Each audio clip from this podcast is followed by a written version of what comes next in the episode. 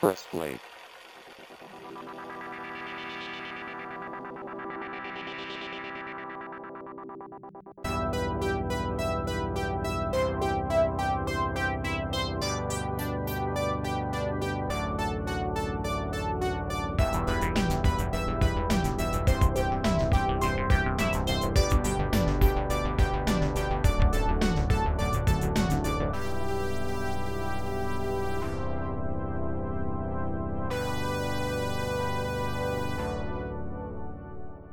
Hallo und herzlich willkommen zu Press Play, dem Themenpodcast von Ivo2K TV. Ich bin Michael und bei mir sind natürlich heute Der Sebastian Nude. Markus, hi. Ja, ihr könnt das jetzt leider nicht sehen, weil wir der Mediennatur gemäß nicht zu sehen sind in dem Podcast, aber wir können uns hier gegenseitig sehen. Das ist nämlich sehr lange her, dass wir mal wieder äh, live gepodcastet haben, wirklich face to face, nicht über Skype oder sonstige technische Hilfsmittel. Ähm, das machen wir normalerweise nur bei ganz besonderen Ausgaben wie dem Jahresrückblick oder unserem Hörspiel. Also darüber freuen wir uns jetzt sehr. Ich kann Markus und Sebastian in die Augen schauen Was auch nicht immer gut ist. und einzelne Reaktionen auch wirklich sehen.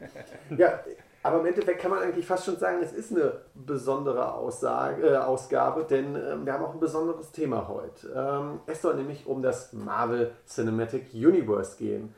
Denn Avengers Endgame ist mit einem Einspielergebnis von über 2,7 Milliarden US-Dollar zum erfolgreichsten Film aller Zeiten avanciert.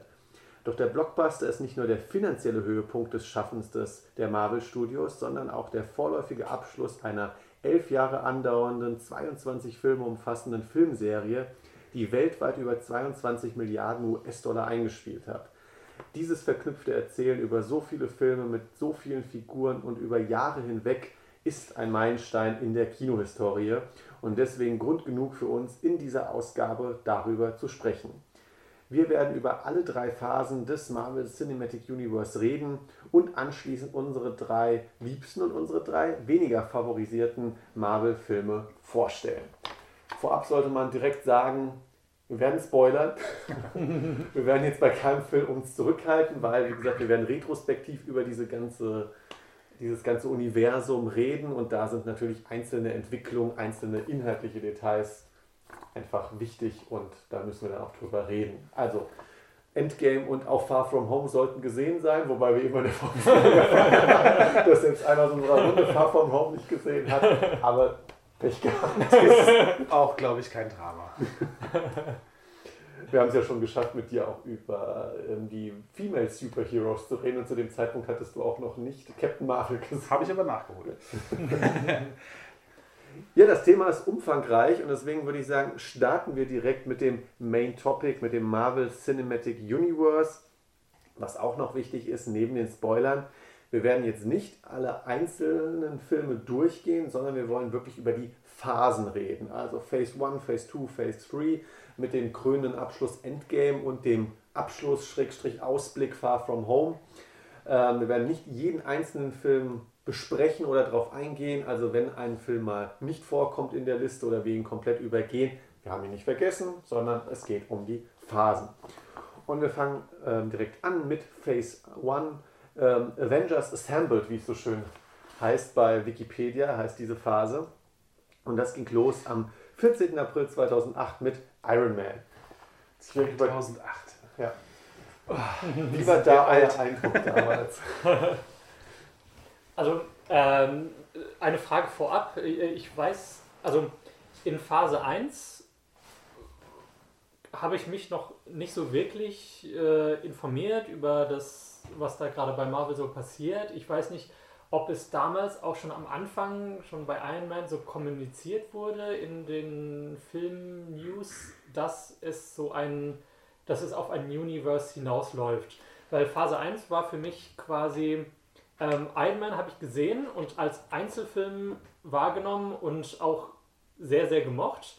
Ähm, aber die, die anderen Filme sind bei mir so ein bisschen erstmal dran vorbeigegangen und erst als äh, der erste Avengers-Film angekündigt war, da wurde mir das Ganze überhaupt bewusst, was äh, da von Marvel aufgebaut wird. Und äh, aber ich, äh, wisst ihr, ob es schon bei Iron Man damals kommuniziert wurde, dass es sowas geben wird? Oder? Also die genaue Kommunikation habe ich nicht mehr äh, im Kopf, aber ich habe vor kurzem, ähm, weil Iron Man eine meiner Lieblingsfiguren ist, ähm, die ersten, nee, eigentlich alle drei nochmal vor kurzem geschaut. Und da ist mir aufgefallen, man hat das damals noch gar nicht so wahrgenommen, aber rein vom Inhalt her hat man feststellen können, Marvel hat eigentlich damals schon angefangen, einzelne inhaltliche Nadelstiche zu setzen, aus, wo, wo man heute retrospektiv sagen kann, ja krass, die haben eigentlich 2008 mit den ersten Iron Man schon angefangen, mit äh, Agent Coulson den einzuführen beispielsweise oder zum Schluss ja auch Nick Fury, der ja reinkommt bei ganz am Ende von Iron Man und äh, das Avengers-Programm vorschlägt. Also die Nadelstiche wurden schon gesetzt, dass natürlich, dass da draus diese große, diese große Decke mit den ganzen verschiedenen Einzelteilen wird. Ähm, das konnte man, hat, war glaube ich damals nicht so wirklich präsent. Ähm war nicht präsent, aber auch nicht greifbar, weil das hat ja, ja so in, de, in, der Größenordnung auch noch keiner gemacht und man konnte sich das gar nicht vorstellen. In dem Moment, also ich kann mich auch so noch erinnern, wo sie dann quasi das in dem, in dem Comic-Con-Panel dann das mal äh, dieser Reveal war von wegen, hey, nee, pass auf, da kommen jetzt irgendwie so und so viele Filme. Das hat man auch erstmal nicht so ernst genommen ja. und gesagt, ja, ja, gut, da gibt's, da floppt mal einer und dann floppt der zweite und dann hört er sowieso auf damit und äh, irgendwie, da hat doch keiner Bock, so lange das sich anzuschauen und äh, wie gesagt, da, da war man irgendwie, das hat man alles erstmal so, so als Nebengeräusch zwar vielleicht irgendwie aufgegriffen, mal wahrgenommen, aber nicht, äh, nicht für voll genommen, so ich zumindest nicht. Ja, bei mir war es auch wirklich so, ich habe Iron Man 1 nicht im Kino gesehen, weil das war für mich so, so, so eine Randerscheinung erstmal. Ich habe so gedacht, Iron Man, erstmal, ich kannte ihn wirklich nicht von den Comics her und ähm, war auch zu dem Zeitpunkt so ein bisschen schon vorsichtiger, was Comicverfilmungen angeht, weil wir hatten ja den, quasi die große Renaissance mit X-Men und den Sam Raimi Spider-Man und auch den Batman Begins und so Geschichten von Nolan. Aber dann kamen ja auch schon so die ersten, Mitte der 2000er, die ersten richtig bösen Flops mit, mit äh, Daredevil und, und Ghost Rider und Fantastic Four. Und dann dachte ich so, boah, ich kenne noch nicht mal Iron Man, warum soll ich mir das angucken? Und habe den dann irgendwann auf DVD geguckt, weil ich von dem ähm, Kritiker-Hype mitgekriegt habe mhm. und gehört habe, wie toll der Film performt hat und was das für ein Mega-Film war. Und da war ich dann auch hooked. Also das war wirklich so, äh, wow, was ist das denn? Also so ein cooler, auch ein bisschen damals witzigerweise noch edgy Actionheld, weil ähm, kleiner, kleiner Exkurs, der, die Kinofassung war ja 12, aber auf DVD kam der Film ja in der US-Kinofassung raus und war dann ab FSK 16. Oh. Äh, also etwas, was Disney ja heutzutage nie erlauben würde, dass Endgame ähm, ein PG, mehr als also ein R-rated oder das deutsche FSK 16 kriegen würde. ähm, und da war ich echt total hooked. Was mich dann nur so ein bisschen gewundert hat, wie hast du eben gesagt hast, Sebastian, war, ähm, als dann plötzlich so die anderen Helden angekündigt wurden, so, hm, Captain America, was soll das jetzt? Greifen sie jetzt wirklich in die patriotische Mottenkiste? Wer ist eigentlich dieser Tor? Mhm. Ähm, also da, das war für mich in Phase 1, ja, wie du gesagt hast, noch so gar nicht greifbar und auch so irreal, weil ich dachte, wie packen die da jetzt aus? Also was, was soll das jetzt an Helden? Also äh, müssen wir auch nochmal kurz festlegen. Also ich weiß nicht, ich, ich kann jetzt nur für mich sprechen, ja. aber ich war auch kein, kein, kein Comicleser in dem Sinne, mhm. weil, also beziehungsweise ich hatte so zwei, drei Comics, aber das war das hatte sicherlich nichts mit irgendwie Marvel oder DC zu tun und das war halt auch alles sowas. Also mir war Avengers jetzt auch kein Begriff. Ich war jetzt da keiner, äh, der sich gesagt hat, ja, warte mal, aber der Iron Man ist ja Teil von den Avengers, das weiß ich ja, das habe ich ja an Hintergrundinfos. Äh, von, und ich wusste auch nicht, wer ist der Teil davon. Und für mich waren das zwar Comicfiguren, die man kannte, aber das war sicherlich natürlich nicht, oder sind es vielleicht auch nicht äh, gewesen, damals die A-Riege, sodass man gesagt hat, ja, Comichelden wenn du jetzt fünf genannt hättest, da wäre vielleicht Hulk dabei gewesen, aber ja. ansonsten keiner äh, von den Avengers, äh, sondern äh, wie gesagt, da hättest du wahrscheinlich eher dann halt, wärst du eher erstmal so bei DC gelandet wahrscheinlich. Ähm, aber äh, trotzdem, das war erstmal so gar nicht präsent und ähm, für mich auch diese Unterscheidung zwischen DC und Marvel eigentlich erstmal irrelevant, weil wie gesagt, ich kam halt nicht aus dem Comic-Bereich und das hatte für mich erstmal keine Rolle gespielt. Und man kannte ja bis zu dem Zeitpunkt im Endeffekt nur die A-Riege. Batman, Spider-Man, Superman, die wurden mhm. gerne verfilmt. Äh, und, und wie gesagt, äh, dann sowas wie ja jetzt auch die, ähm, Ghost Rider oder Daredevil, man wurde dann zwar schon so ein bisschen feinfühliger, aber so gefühlt, Marvel hatte ja auch seine Rechte erstmal an alle anderen abgetreten, nämlich für sein eigenes Filmstudio, war das halt wirklich so die, wenn man ähm, kein Comicleser war, die B- und C-Riege. Mhm. Ähm, und zumal Captain America ja auch immer noch so vom Namen her allein schon immer so einen Beigeschmack außerhalb der USA hatte. Ich äh, hatte, also der, ich war auch kein äh, Comicleser als Kind, höchstens mal irgendwie mal ein Spider-Man-Heft oder so, aber ähm, ich hatte als Kind ein Super Nintendo-Spiel, ein, äh, ein Marvel Fighting Game. Und deshalb zumindest so vom Aussehen und vom Namen haben mir zumindest Captain America und Iron Man und Hulk, Spider-Man, die, die, haben mir was gesagt. Ähm, aber äh, ja, also mir ging es exakt wie dir, Michael, mit Iron Man auch hinterher erst auf DVD gesehen, auch durch den Hype angesteckt worden. Aber Captain America durch die eher verhaltenen Kritiken und äh, diesen patriotischen Beigeschmack ab, total abgeschreckt gewesen. Und bei Thor, ähm, ich fand es damals auch so der Trailer und so irgendwie ein Donnergott jetzt als Superheld und so. Ich, es hat mich abgeschreckt. Ähm, und äh, ja, also zu, zu dem frühen Zeitpunkt der Phase 1, äh, ja, hätte ich nie gedacht, dass ich so ein Marvel Cinematic Universe Fan werde. Gut, man war ja auch insofern ge gebranntes Kind, weil natürlich bis dahin, ähm, sage ich mal, Comicbuchverfilmungen, äh, jetzt bis auf, du hast jetzt die besseren Beispiele mhm. genannt, aber alles andere, was da sonst noch so war, war ja eher, äh, sage ich mal, auf dem Niveau von äh, Videospielverfilmung. Von daher äh, war das jetzt auch nicht so, dass man da jetzt sofort neugierig war und gesagt hat, oh, das wird bestimmt was Tolles. Und man hat erstmal, oh je, was haben sie sich denn da wieder ausgedacht? Ja, und jetzt, wie gesagt, und dann kommst du jetzt quasi, okay, dann hast du solche, solche Figuren, die einem, wo man natürlich selber kein, überhaupt keinen Bezug hat zu, wie Captain America, der ja einfach von seiner Seite her natürlich eher, natürlich klar, auf die USA ausgelegt ist, Logo. Ähm, und ähm, dann auch Thor, wo man sagen könnte, okay, äh, ich kannte mich damals schon ein bisschen in, in, nordischer Mythologie aus, aber ich wusste auch, der, der, hat wahrscheinlich relativ wenig damit zu tun oder ist zumindest eine, äh, eine ja, äh, amerikanisierte Version davon. Äh, und, und man denkt sich auch, okay, das, und der und das jetzt in echt auch noch so, ja, das würde ich mir jetzt als Comic angucken, aber so in, als Realverfilmung auch seltsam und ähm, ja, wie gesagt, da, da war man erstmal, hat man erstmal so ein bisschen gegrübelt, ob das überhaupt irgendwas Vernünftiges ist, weil ich sag mal, man kannte ja auch die Marvel-Formel quasi nicht und man, man wusste auch nicht, dass das, was sie ja irgendwie diesen, diesen Kniff, das, was sie ja eigentlich besonders macht, die Filme, nämlich, dass sie es irgendwie schaffen, äh, im Prinzip völlig abstruse Situationen, völlig abstruse Charaktere irgendwie trotzdem äh, ja, ich sag mal, jetzt nicht unbedingt realistisch, aber zumindest irgendwie greifbar zu machen und auch irgendwie so darzustellen, dass sie nicht total albern wirken. Äh, mit, mit, also ne, von, von äh, dass die Kostüme generell einfach ein bisschen cooler gemacht werden, dass die äh, auch ein bisschen diese Selbstironie und so ein bisschen dieses, äh, ja, sag ich mal, dass man wirklich die albernen Sachen vom Comic auch einfach weglässt und dann halt, sag ich mal, nur die Kräfte, die auch irgendwie sinnvoll einzusetzen sind, äh, beleuchtet. Sowas, das, das war mir von vornherein gar nicht bewusst und das hat man quasi dann, dann erst lernen müssen. Ja, ich finde es eigentlich auch ganz ironisch, wenn man sich die erste Phase anguckt, dass ausgerechnet der Film, der da am in Anführungszeichen schlechtesten finanziell performt hat, nämlich mit die bekannteste Figur, zumindest zu dem Zeitpunkt für nicht Comic-Kenner, aber so Popkultur-Kenner, mhm. war nämlich der Hulk. Ähm, der unglaubliche Hulk war ja dann so eine halbe Fortsetzung, halbes Reboot nach dem eher unglücklichen Eric Banner-Versuch äh, von Eng Lee 2003, 2004.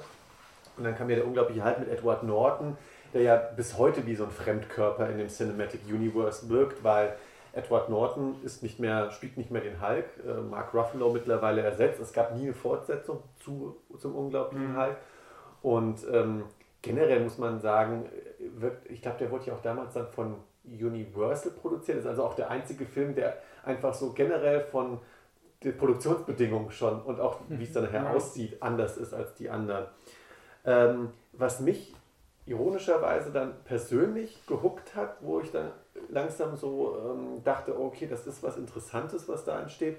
Klar, der erste Iron Man, okay, aber zum Beispiel ähm, war dann witzigerweise Thor weil ich habe dann so die Vorberichte gelesen dachte erstmal, Kenneth Branagh als Regisseur, der, der normalerweise sich eher mit Shakespeare und Co. beschäftigt oder durchaus auch mal im Blockbuster-Kino wildert, aber generell eher so dieser englische Shakespeare-Regisseur-Mime ist, der will jetzt Tor machen und der hat so diesen Anspruch da draus jetzt, der, der, der meint, diese Königssohn-Geschichte die hat so viel, das hat so viel Potenzial wie Shakespeare, der damals so ungefähr in einem Interview jetzt sehr frei zitiert gesagt, der will das, das passt total zu ihm und er will das machen. Und da dachte ich, hm, also Marvel scheint da wirklich nicht nur so eine Schnellschussproduktion zu machen oder ich sag jetzt mal so, so äh, Handwerker-Dilettanten dran zu setzen, wie bei den Ghost Rider oder Daredevil-Filmen, ist der gleiche Regisseur, ist beides mal ein sehr mäßiger äh, vorgekrönt, ähm, sondern da scheinen, die scheinen wirklich was dahinter setzen zu wollen. Und ich habe Thor witzigerweise auch erst bei der TV-Premiere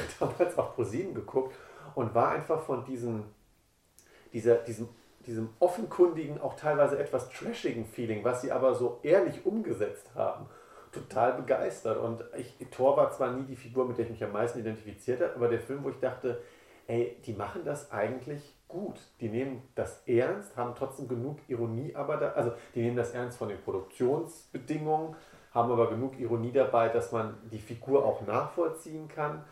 Und, und ich war dabei. Ähm, ja. Man hat ja das Gefühl, sie verstehen halt, also ja. Marvel sollte es natürlich auch, die verstehen halt ihre Charaktere und sie wissen aber auch, ähm, sie wissen aber auch, dass sie eigentlich aus dem Comic-Bereich kommen und äh, bei Thor halt einfach diesen Kniff, dass man auch sagt, ja, das ist Fish out of water. Natürlich ist es genau das, ja. Und alles andere hätte auch nicht funktioniert, ja, wenn man das jetzt quasi irgendwie versucht hätte, also alles Bier ernst durchzuziehen, sondern nee, da, klar, da mussten ein paar Gags eingebaut werden und äh, was weiß ich was, trinkt das Bier auf Ex und wirft den Krug hinter sich und so weiter. Das, das, das sind so Sachen, wo du sagst, ja klar, das muss, das muss kommen, da, damit du auch den, den Zuschauer abholst und diese, diese, diese Vorurteile, die er hat, einfach dann wegwischt und sagst, ja, uns geht es ja quasi genauso, oder wir, wir, wir kennen unsere Charaktere und wir kennen unsere Zuschauer. Und das, äh, das war halt das, was quasi Marvel generell als Team dann durch die, durch die ganzen 22 Filme dann durchziehen konnte und eigentlich fast immer auch Punktlandungen gesetzt hat damit. Ja. Aber ja, bei, bei mir war es, glaube ich, ähm, die Ankündigung von äh, dem ersten Avengers-Film, wo ich dann so aufgehorcht habe und, ah, okay, die wollen mehrere Filme quasi so ein Crossover machen und ich glaube im Zuge dessen habe ich mir dann den ersten Tor noch im Nachhinein angeschaut. Aber ich war noch nicht so gecatcht, dass ich jetzt ähm, mich überwinden konnte, dann noch den äh, Hulk-Film und äh, Captain America 1 zu schauen. Ähm, genau, das kam dann erst äh, später. Ähm, aber ja, da, da konnte man schon erahnen, dass, okay, mit der Ankündigung von Avengers, dass hier etwas sehr Interessantes passiert. Und ähm, das war ja schon zu dem Zeitpunkt sehr, sehr neu, sehr gehypt, dass jetzt plötzlich äh, ein Crossover aus mehreren Filmen kommt. Und ähm, ja. Ja, wobei ich sagen muss, also bevor ich jetzt auch zu gehypt klang, ich wollte nur sagen, Thor war für mich so ein bisschen der Knackpunkt, dass ich aufgehorcht habe. Generell muss ich aber sagen, ähm, wenn ich mir so die Filme von Phase 1 anschaue, ähm, witzigerweise habe ich bis auf Avengers keinen Kino gesehen, sondern habe ähm, Iron Man 1, 2, Hulk, Thor und Captain America, The First Avenger, alle ähm, im Heimvideo-Bereich gesehen. Ja, ich auch. Ähm, weil mich irgendwie keiner noch so gecatcht hat und ich muss auch sagen, äh, so retrospektiv betrachtet ist wahrscheinlich auch für mich Phase 1 in Anführungszeichen was okay ist, aber noch die schwächste gewesen, weil A war man natürlich noch nicht auf dem Hype-Train drauf aber äh, und obwohl schon viele Marvel-Bausteine so erkennen waren, wie sie es gerne machen möchten, finde ich, haben sie natürlich noch nicht das in Perfektion betrieben, weil äh, ich merke, dass für mich sind da zwei Filme der Knackpunkt. Ich fand Iron Man 2 damals, nee, Entschuldigung, Iron Man 2 muss ich korrigieren, den hatte ich dann im Kino gesehen mhm. und den fand ich nämlich äh, wirklich langweilig im Kino. Äh, war auch wirklich enttäuscht, habe den jetzt wie gesagt vor kurzem nochmal geschaut, muss sagen, jetzt mit diesem Universe-Gedanken im Hinterkopf hat er eins, zwei inhaltlich interessante Aspekte, wo man sich denkt, oh, darauf wollten sie schon damals hinaus. Ähm, und Captain America, das wisst ihr in dieser Runde hier auch, ist ja meine absolute Lieblingsfigur. Und ich fand sie furchtbar in Phase 1. äh, auch wenn sie versucht haben, in diesem Film diesen, diesen Patriotismus-Gedanken, mit dem die Figur ja damals in den, äh, Ende der 30er entstanden ist, ähm, einzubauen und den auch ein bisschen zu brechen, ironisch, indem das wirklich so eine Art, ja, so, so, so parodierender äh, Kriegspropaganda-Held wird, äh, muss ich sagen, hat mir einfach dieser Oldschool-Abenteuer-Vibe des Films nicht so gefallen, weil ich einfach bei mir zu sehr, das war mir zu sehr trashig, seine subversiver mhm. Art und Weise, die erst in Phase 2 mit dem zweiten Teil kam. Das kam erst weitaus später. Ähm, wie würdet ihr so für euch die Phase 1 einschätzen? Und dann lasst uns vielleicht gleich am besten noch über Avengers reden, weil über den habe ich auch noch, glaube ich, eine recht spezifische Meinung, wenn ich mir die generellen äh, Kritiken angucke. Ähm, ja, also kann ich dir nur voll zustimmen, dass äh, Phase 1 in Anführungszeichen genau die, die schwächste ist, ähm, auch weil mich am Anfang halt viele Filme auch allein vom Titel erstmal nicht gecatcht haben und ich die erst im Nachhinein gesehen habe und vieles halt noch im Aufbau ist in dem Film. Also es sind ja wirklich nur sehr dezente Anspielungen auf ähm, die Infinity Saga und ähm, ja, genau. Ich habe das, ich habe, glaube ich, bei mir ging es schon direkt los. Ich habe Iron Man direkt im Kino gesehen. Ach krass, echt? Mhm. 2008? Ja. Und äh, das war auch so dann direkt mit so ein paar Kollegen und es war dann halt äh, schon auch äh, ja, ein Kinoerlebnis und man war halt schon ziemlich, also ich war halt dann sofort drin. Ne? Das war dann so, ah, das ist dann auch dann die späteren Filme, weil dann, ah, die gehören halt alle irgendwie dazu. Äh, wobei ich sagen musste, ähm, ich habe Hulk ist halt tatsächlich auch wirklich komplett an mir vorbeigegangen. Also irgendwie ist der irgendwie so weggerutscht irgendwie und ich hatte den halt irgendwie auch, ähm, also ich habe auch erstmal große Augen gemacht, als ich mich dann jetzt nochmal als Vorbereitung nochmal geschaut habe und gesagt, wie der kam nach Iron Man draus. Das war irgendwie, bei mir war der irgendwie weiter vor irgendwie verortet. Also ich habe den dann auch erst später im Fernsehen gesehen. Aber dann im Prinzip äh, weiter alles im weitestgehend im Kino geguckt. Und ähm, ja, wie gesagt, dadurch, dass halt Iron Man so eine für mich jetzt gesehen positive Überraschung war, äh, hat man eigentlich auch gleich gesagt, okay, ich muss gucken, wie das da weitergeht mit den, mit den ganzen. Und äh, dann, wie gesagt, als es dann so losging, okay, da, da wird irgendwie was drauf aufgebaut. Man wusste immer, okay, das ist der neue Marvel-Film. Man hat auch gar nicht so speziell, ja, das ist jetzt hier der Thor, das ist ja klar, weil der, der ist mit Asgard. Und, nee, das war einfach der neue Marvel-Film eigentlich. Ne? Und dann ist, ist man dann halt immer so reingegangen. Und wie gesagt, das hatte sich dann auch so bei uns, äh, gerade so im Kollegenkreis, dann äh, so eingeschlichen, dass sie gesagt okay, wir gehen halt immer zusammen in den, nach, nach, der, nach der Arbeit irgendwie zusammen in den neuen Marvel-Film, äh, weil darauf konnten sich auch immer alle ganz gut einigen. ne? Und ähm, ja, wir sind aus der IT. Ähm, und äh, da ist es halt so, dass, dass deswegen man das eigentlich irgendwie auch ein bisschen anders verfolgt hat, also nicht so nebenbei, sondern tatsächlich man war eigentlich relativ drin. Deswegen würde ich für mich auch die Phase 1 gar nicht so als schwach äh, interpretieren, zumal ich auch ähm, ich sag mal so, grundsätzlich finde ich halt so Origin Stories eigentlich immer tatsächlich fast mit das Interessanteste an, an, einem, an einem Helden.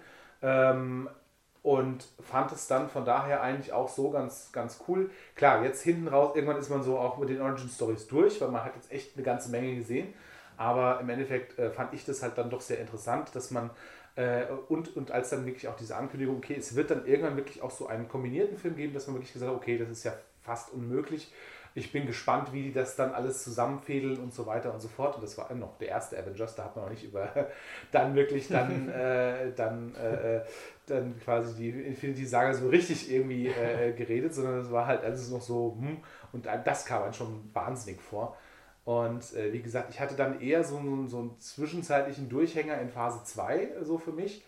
Ähm, und dann, ja, wie gesagt, und dann hinten raus wurde es dann wieder nochmal äh, angezogen, weil einfach auch technisch wieder sich viel getan hat. Ja. Und äh, von daher war das bei mir so dieser Verlauf eigentlich.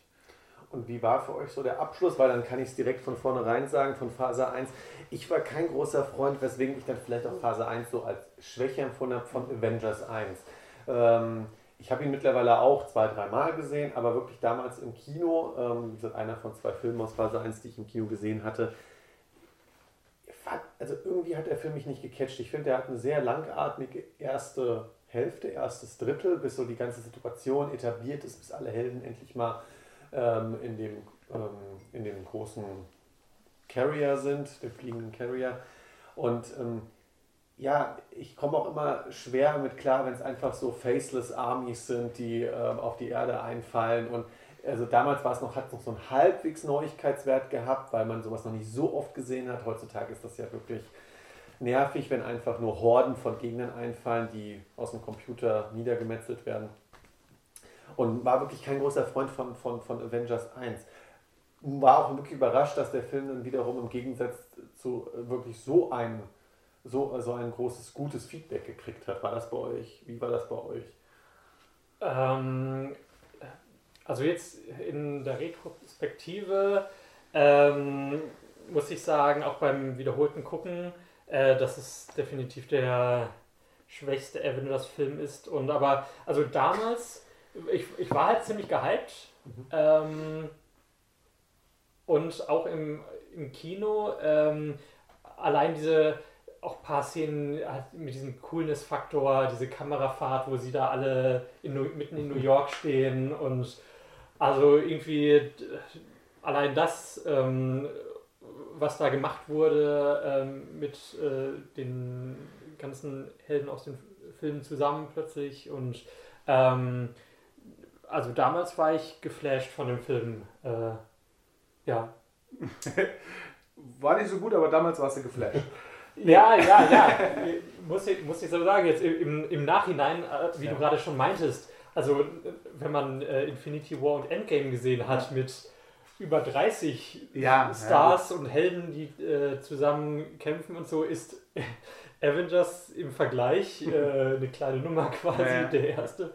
Ähm, und aber damals äh, war es irgendwie schon, okay, jetzt kämpfen da die sechs, sieben Helden aus den Filmen zusammen und äh, coole Kamerafahrten, wenn die kämpfen und sich Sprüche an den Kopf hauen und mhm. irgendwie, ja, da fand ich es ja, das ist tatsächlich, dann bin ich, also gut, das ist glaube ich auch kein Geheimnis, weil ich glaube, wir haben schon oft genug darüber diskutiert, aber ich sehe dem, stehe dem natürlich am positivsten gegenüber, weil, aber da auch kann man es wahrscheinlich auch wieder so aus der Historie heraus erklären. Ich, wie gesagt, ich war dann von vornherein mit im Kino, ich war von vornherein mit dabei, ich wollte quasi, es wurde auf dieses Ziel hingearbeitet und ich wollte sehen, wie das funktioniert. Und ich fand, es hat sehr gut funktioniert. Die, ähm, die, äh, die Chemie zwischen den einzelnen Charakteren, die dann auch zum ersten Mal so richtig aufeinandertreffen, das war irgendwie cool. Es war auch äh, quasi so natürlich klar, die sind erstmal irgendwie alles irgendwelche Einzelgänger und müssen erst lernen, zusammenzuarbeiten. Und äh, im Prinzip aber trotzdem ein Film, der halt vollgepackt war mit eigentlich wirklich ähm, ja, eine Aneinanderreihung von wirklich äh, vielen, vielen guten Szenen und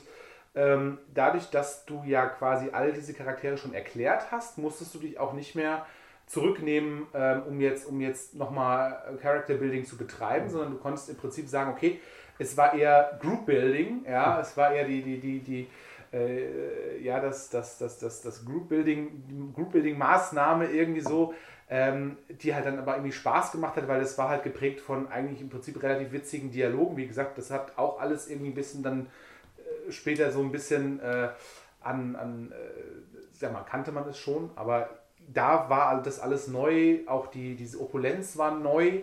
Ähm, diese, diese, diese Gegnermassen, ja, die waren total uninteressant, aber irgendwie trotzdem haben die einen natürlich die Gegner in dem Fall gar nicht interessiert, weil man wollte wissen, was machen da die, die Superhelden draus und äh, äh, der eine schießt mit Pfeilen, der andere kloppt einfach alles platt, der andere schwingt seinen Hammer und es war irgendwie, der andere wehrt mit seinem Schild. Das war irgendwie total spannend, weil das so schnell hin und her geschnitten wurde und du warst, du saßt da drin, du, du warst ähm, immer so kurz vor der Überforderung, aber irgendwie haben sie es geschafft, die mhm. Balance so zu halten, dass du eigentlich immer immer drin warst, immer mal Comic Relief zwischendrin, sodass du mal kurz Luft holen konntest. Und ich fand, also für mich, auf mich hatte die Wirkung damals halt sehr, sehr gut. Ähm, äh, äh, also für mich hat es sehr, sehr gut funktioniert, weil ich einfach, äh, ich wollte sehen, wie es ihnen gelingt. Ich fand, es ist ihnen gelungen und äh, ich fand, äh, wie gesagt, das, das Tempo des Films, ich fand diese, diese technischen Möglichkeiten und ja, wie gesagt, hatte das, also bis dahin äh, hattest du halt sowas noch nicht gesehen. Und das war natürlich äh, dieses Neue, wie gesagt, das ist jetzt natürlich im, im Nachhinein betrachtet, das ist klar, das ist jetzt, jetzt wirkt das auch alles wie irgendwie wie alter Käse, aber ähm, damals, äh, und da erinnere ich mich halt noch dran, damals bist du da rausgegangen und hast gesagt, Wahnsinn. Im Prinzip ähnlich wie mit zum Beispiel mit, mit Avatar, wo du rausgegangen bist hast gesagt, Wahnsinn. Und im, ist der auch irgendwie schlecht gealtert. Ne? Also das ist auch so ein bisschen, wo du sagen kannst, okay, im Nachhinein und ich erinnere mich halt gerne quasi daran zurück. Äh, wie gesagt, wenn du den jetzt irgendwie auf DVD guckst oder so, sagst du auch, ja, pff, ja ne, kennst du halt alles, lässt dich kalt, aber äh, damals, wie gesagt, war das schon für mich ein tolles, tolles Erlebnis. Gut, dann würde ich sagen, kommen wir jetzt zu Phase 2, um, um vielleicht auch die Zuhörer noch ein bisschen besseren Überblick zu haben, welche Filme kamen denn da drin vor. Ähm, ging los mit Iron Man 3, dann Thor 2, dann Captain America 2 oder The Return of the First Avenger, dann neu ähm, die Guardians of the Galaxy, dann Avengers 2, Age of Ultron und dann witzigerweise fast schon so ein bisschen antiklimatisch der, der Nachschub Ant-Man. ähm, ja, wie, wie habt ihr dann Phase 2 schon wahrgenommen? Ähm, also durch den ersten Avengers-Film wuchs mein Interesse langsam an dem Konzept. Ähm, es, ich glaube, so bis der bis mein Phantom so richtig begann, ich glaube, das war dann als ähm, Guardians of the Galaxy angekündigt war und ich auch sehr gehypt war, weil es halt nochmal so was völlig anderes ist. Ähm, und ähm, als ich dann gehört habe von wegen, ja, Marvel, die bringen hier noch einen Film raus mit äh, einem sprechenden Waschbär und einem, äh, mit seinem Baumfreund und äh, die werden hinterher dann, sollen auch äh, mit in das Universum, also die sollen dann die Avengers auch irgendwann treffen und so. Ähm, also da war ich dann, ja, vollends begeistert von dem Konzept und habe dann auch angefangen, noch die alten Filme nachzuholen. Ähm, ja, und äh, von, von den Phase 2 Filmen, äh, da sind auch äh, einige Filme dabei, die dann auch wirklich meine Favorites sind. Also jetzt äh, sowas wie ähm, ja, die, die Guardians, wie schon erwähnt, ähm, aber auch Ant-Man, was auch nochmal ein Film war, der dann in eine ganz andere Richtung geht, der äh, auch das, das, äh, die Filmart, das Genre ein, eigentlich ein Heist-Movie ist und auch äh, wo man gesehen hat, Marvel versucht dann auch wirklich Abwechslung in äh, die Superheldenfilme zu bringen und dann auch mal einfach äh, eigentlich ein Komiker oder also der für komische Rollen bekannt ist, dann als äh, Hauptcharakter castet und ähm, nee, also Phase 2, da begann quasi dann so richtig mein Interesse für das Cinematic Universe. Ja, kann ich äh, eigentlich bei mir die gleiche Situation, wobei es bei mir direkt mit dem ersten Film aus Phase 2 losging, nämlich Iron Man 3, weil der für mich, ähm, Hulli, du hast eben angesprochen, so die Origin Story waren für dich immer interessant, stimmt, für mich auch. Nur hier muss ich sagen, hier hat Marvel wirklich geschafft, äh, wie man diese Superheldengeschichten super weiterentwickeln kann auch, mhm. also wie man aus den Origin Stories drauf aufbauen kann, weil zum Beispiel Iron Man 3 fand ich ganz toll.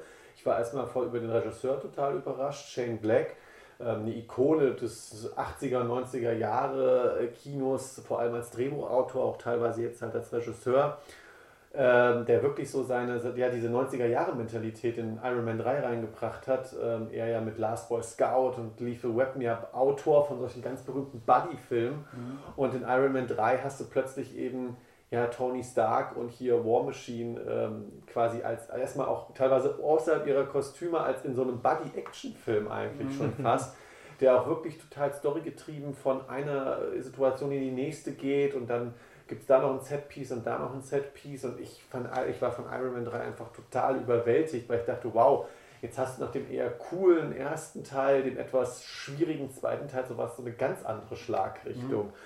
Und so ging es bei mir mit vielen Filmen weiter. Captain America 2 ist für mich auch so ein Beispiel. Ich habe es eben schon angedeutet. Plötzlich hast du aus dieser, ja, durchaus auch mit, mit, mit kritischen Zwischentönen im ersten Teil, hast du aber plötzlich diese subversive Figur, das ausgerechnet die Figur, die Captain America heißt, die kritischste von allen ist, die eigentlich den, den Blockbuster sollen ja auch immer den, den politischen Status quo im Endeffekt bestätigen und hier haben wir eigentlich die subversivste Figur, die wirklich sagt, nee, wir können nicht nur auf die Oberen hören, äh, wie die das sagen. Wenn eine Regierung falsch vorgeht und gegen den Freiheitsgedanken vorgeht, ist das nicht richtig. Und mhm. da muss man gegen vorgehen, auch wenn das heißt, eine bestehende, gewählte Regierung zu stürzen. Und das fand ich, das fand ich mega damals. Hinzu kam dann einfach auch noch dieses ultradynamische Action-Thriller-Konzept. Ähm, und ja, so geht's weiter. Guardians of the Galaxy, äh, da muss ich sagen, ich war erstmal skeptisch, weil ich dachte, was probiert Marvel da jetzt? Thor war schon abstrus, Guardians klingt noch bescheuerter. Aber ich war dann schon so auf dem Hype-Train. Ich weiß, da waren wir noch damals.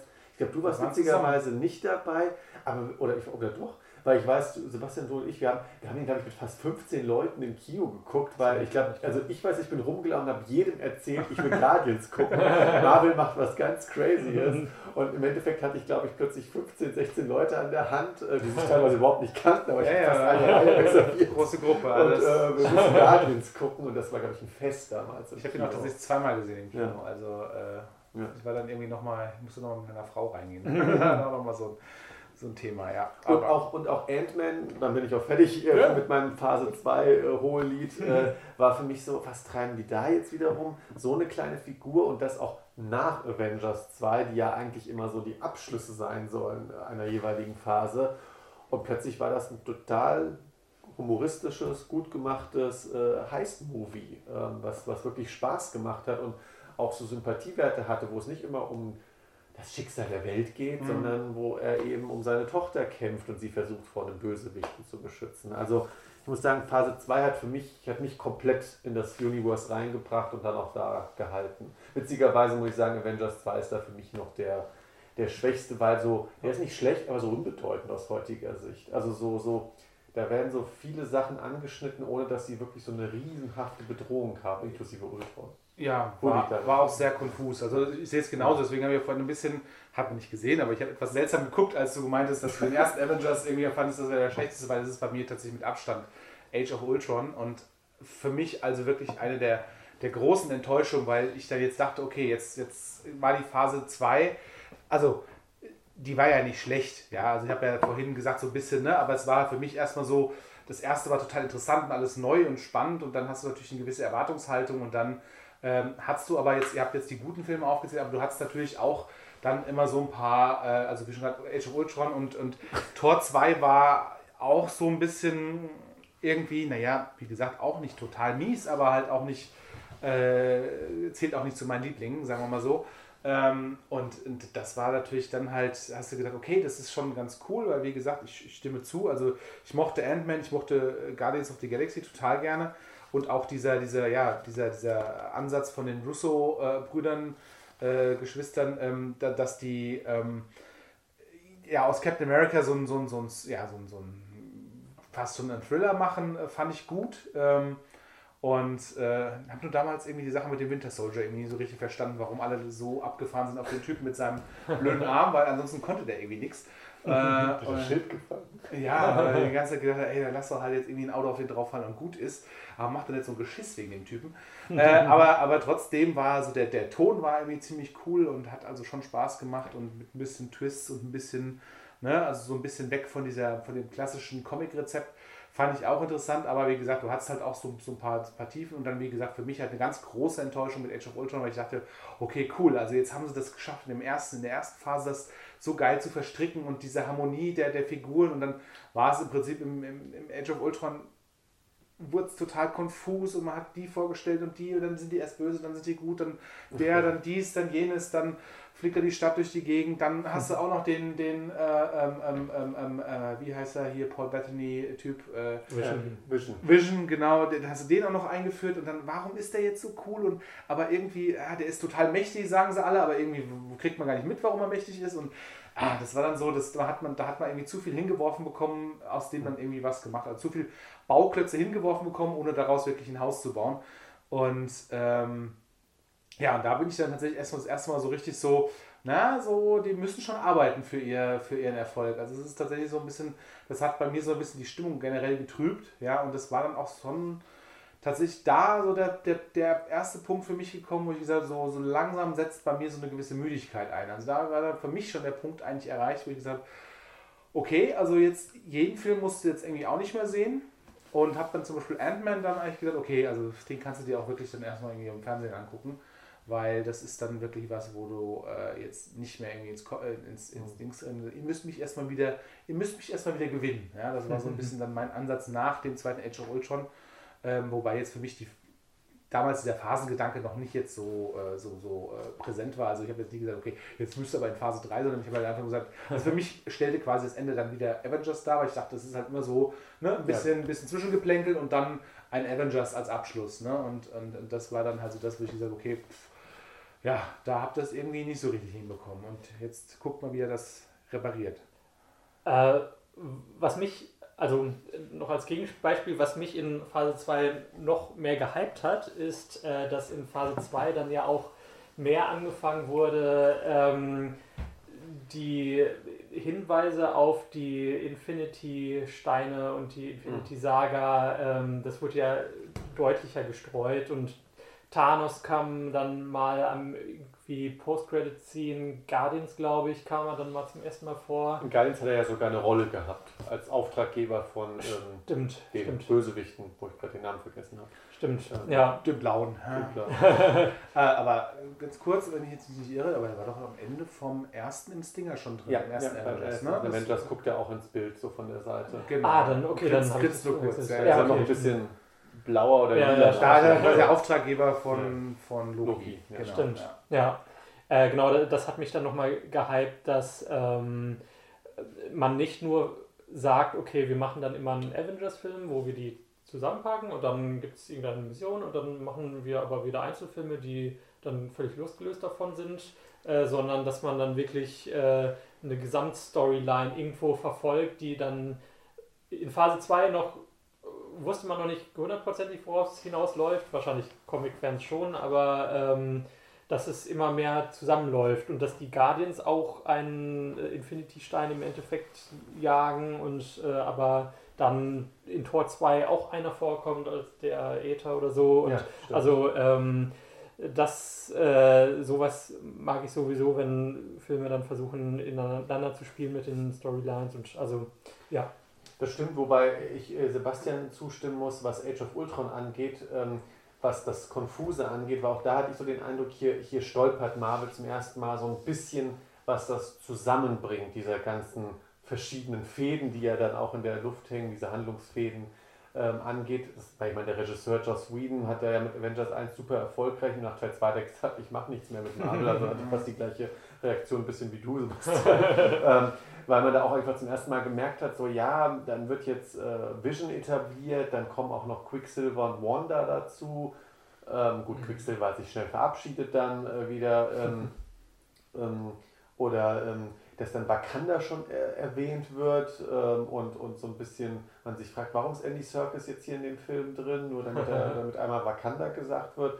Und auch äh, Thor, ja, diese ganz kurze, ganz strange ähm, Jacuzzi-Szene da hat, äh, wo er einmal nackt baden geht vor Professor Selwig und man sich äh, und er irgendein, äh, irgendeine Apokalypse auf, auf, auf ähm, hier seinem Heimatplaneten Asgard sieht und man sich so wirklich fragt, was? Ähm, wo, Ja, wo ist jetzt Ultron? Er hatte halt, er hatte halt dieses Feeling, Ja. sie wissen, das ist der Anfang und sie Ja. wissen, das müssen wir am Ende haben. Und dann, äh, also das stand von vornherein fest, aber im Prinzip dann wurde die Story da so drumherum gestrickt. Und das, äh, ja, dann halt teilweise nicht so homogen, wie sie es ansonsten dann schon öfter halt auch äh, hingekriegt haben. Ja. Wobei ich Ultron nicht, ich finde ihn nicht schlecht, ich finde ihn ganz okay. Ich mag halt, ich mag halt, wie gesagt, Ultron als Bösewicht ganz gut, weil ich finde, er ist sehr, hat so ein gewisses Charisma, auch durch, selbst in der deutschen Synchro. Und, aber ich kann auch, wie gesagt, fast kein Film aus Phase 2 böse sein. Selbst Tor 2, der ja eher so als der ganz schlichte gilt, muss ich sagen, Nee. ich weiß nicht, ich finde ihn so als Fantasy, Sci-Fi-Hybriden. Es ist ja auch, es ist ja auch so, ähm, ich glaube, da sind wir uns auch alle einig, wir reden ja hier nicht von ganz, ganz schlecht und ganz, ganz äh, wahnsinnig, sondern wir, wir reden ja meistens irgendwie, wir, wir, wir, wir meckern ja auf hohem Niveau. Ja. Und, äh, äh, Naja, unsere und- Flop kommen ja noch. Vielleicht Ja, aber, aber, aber selbst die sind ja jetzt auch nicht, also ich meine, da haben wir wahrscheinlich auch in den, in den Jahren deutlich schlechtere Filme gesehen. Also es ist ja schon so, dass das Niveau generell ordentlich ist. Ja, wenn, also, wenn wir jetzt über das DC-Universe, was ja mittlerweile tot ist, äh, diskutieren würden, dann würden wir wahrscheinlich anders äh, sprechen, aber genau. Ja. Da hat es gereicht, dass ich nur Man of Steel gucken musste. Keine, weiteren da ist es, da ist es vielleicht eher umgekehrt. Ja, genau. Da erreicht man eine gewisse Messlatte nicht, ja. die dann nach oben hin, aber ja gut. Äh, Dann würde ich sagen, schließen wir damit auch Phase 2 ab und kommen jetzt zur, ja, eigentlich schon letzten Phase, aber dafür auch zur ähm, ja, Vorerst größten, letzten. vorerst letzten Phase, was die Infinity-Saga angeht, aber auch direkt zur umfangreichsten äh, Phase. Auch hier würde ich mal ganz schnell den Abriss machen, auch für die Zuhörer. Es ging los direkt mit ähm, ja, Captain America 3 oder The First Avengers Civil War. Ich sage auch immer spaßeshalber Avengers 2.5. ähm, ich glaube, im Honest Trailer kommt das auch nochmal so vor. Dann Doctor Strange, dann Guardians of the Galaxy 2, dann Spider-Man Homecoming äh, im doppelten Sinne. Nicht nur der Ball, sondern auch Spider-Man war zurück in den Marvel Studios, zumindest in Koop mit Sony. Tor 3, Tag der Entscheidung.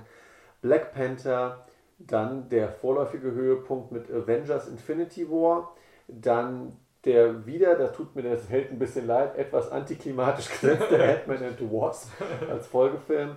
Dann Captain Marvel, dann äh, der Film, der dann alles weggefegt hat, Avengers Endgame und dann ja, ähm, Spider-Man Far From Home, der quasi so ein bisschen die Brücke schlagen soll zu den Folge. Wie der erste Ant-Man, so der nach dem großen Krach nochmal so ein, ein, ein kleines. Ja, wobei Spider-Man, sage ich mal so, ich habe Goodie. Äh, ich hatte jetzt hier nichts. Also bei Spider-Man tat es mir nicht so leid. Bei Spider-Man, das war mir eine Zeit lang auch nie so klar, aber die Figur an sich ist ja ultra erfolgreich. Also sowohl ja. im Comic als auch bei jeglichen anderen Spielfilmverfilmungen. Also selbst die nicht so geliebten Amazing Spider-Man mit ähm, Andrew Garfield ja, sind weit über 600 Millionen, was das Einspielergebnis mhm. angeht. Also ich finde so, Spider-Man kann auf diesen Beinen stehen, weil es, weil es hat ja einen unglaublichen Hype gekriegt. Aber bei Ant-Man denke ich immer so, warum tut ihr den immer nach den Avengers?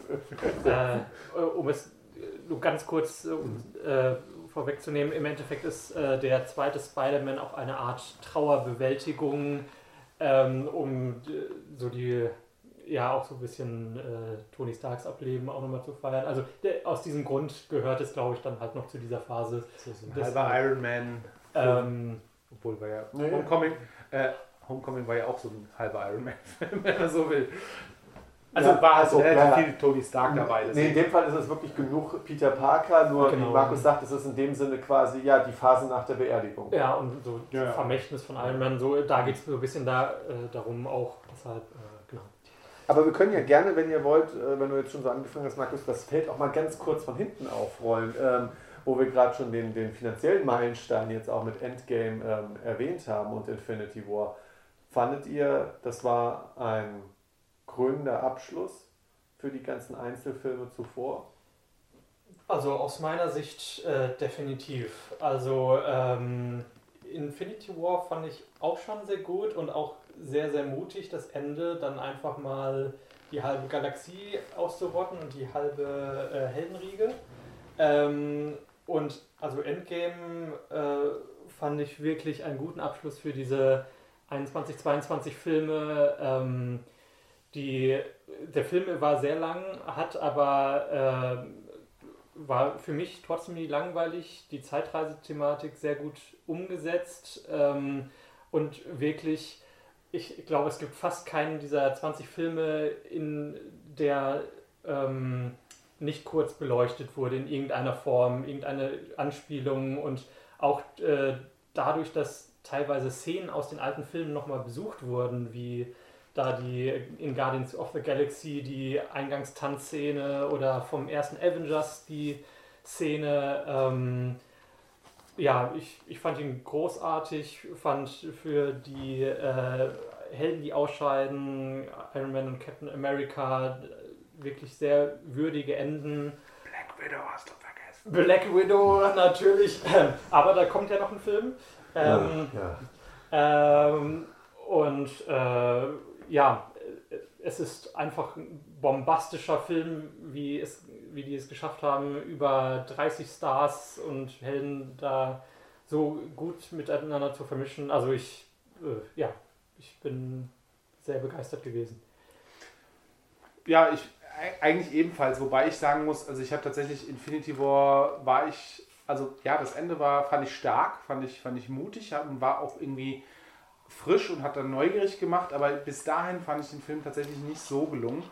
Ähm, auch hier wieder ne? hohes Niveau, aber halt nicht so mein, mein totaler Favorite, weil auch da ist, ist so ein bisschen wild die, die Figuren gerückt worden. Mhm. Ähm, also so ähnlich, so wie wir das in Age of Ultron äh, schon, schon beschrieben haben.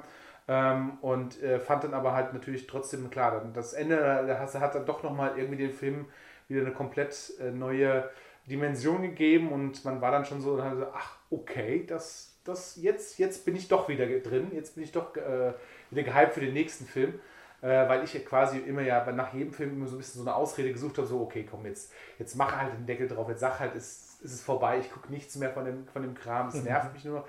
Aber sie haben es dann doch immer wieder geschafft, irgendwie äh, äh, das, das zu packen. Und dann, ja, wie gesagt, Endgame fand ich dann doch tatsächlich wieder sehr äh, herausragend äh, ja auch da wieder im Prinzip das, dasselbe, was, was, was ich damals schon, sage ich mal, bei Avengers gefühlt habe. Also auch wieder so dieses, das können die doch gar nicht schaffen und, und dann trotzdem, dass irgendwie, dass es alles Sinn macht, dass es alles gut miteinander verstrickt ist und, und, und irgendwie alles irgendwie sich, ja, wie soll ich sagen, es fühlt sich irgendwie alles richtig an, es fühlt sich alles irgendwie gut an. Es war so, ähm, du hast wenig dabei gehabt, wo du sagst, okay, hm, finde ich irgendwie doof oder das hat nicht gestimmt oder das hat irgendwie nicht, nicht irgendwie, hat mich genervt, ähm, wie das jetzt teilweise bei, bei irgendwelchen Star Wars Filmen ist, wo du auch sagen musst, okay, du hast mittlerweile in einem Film ganz, ganz tolle Momente und ganz, ganz miese Momente.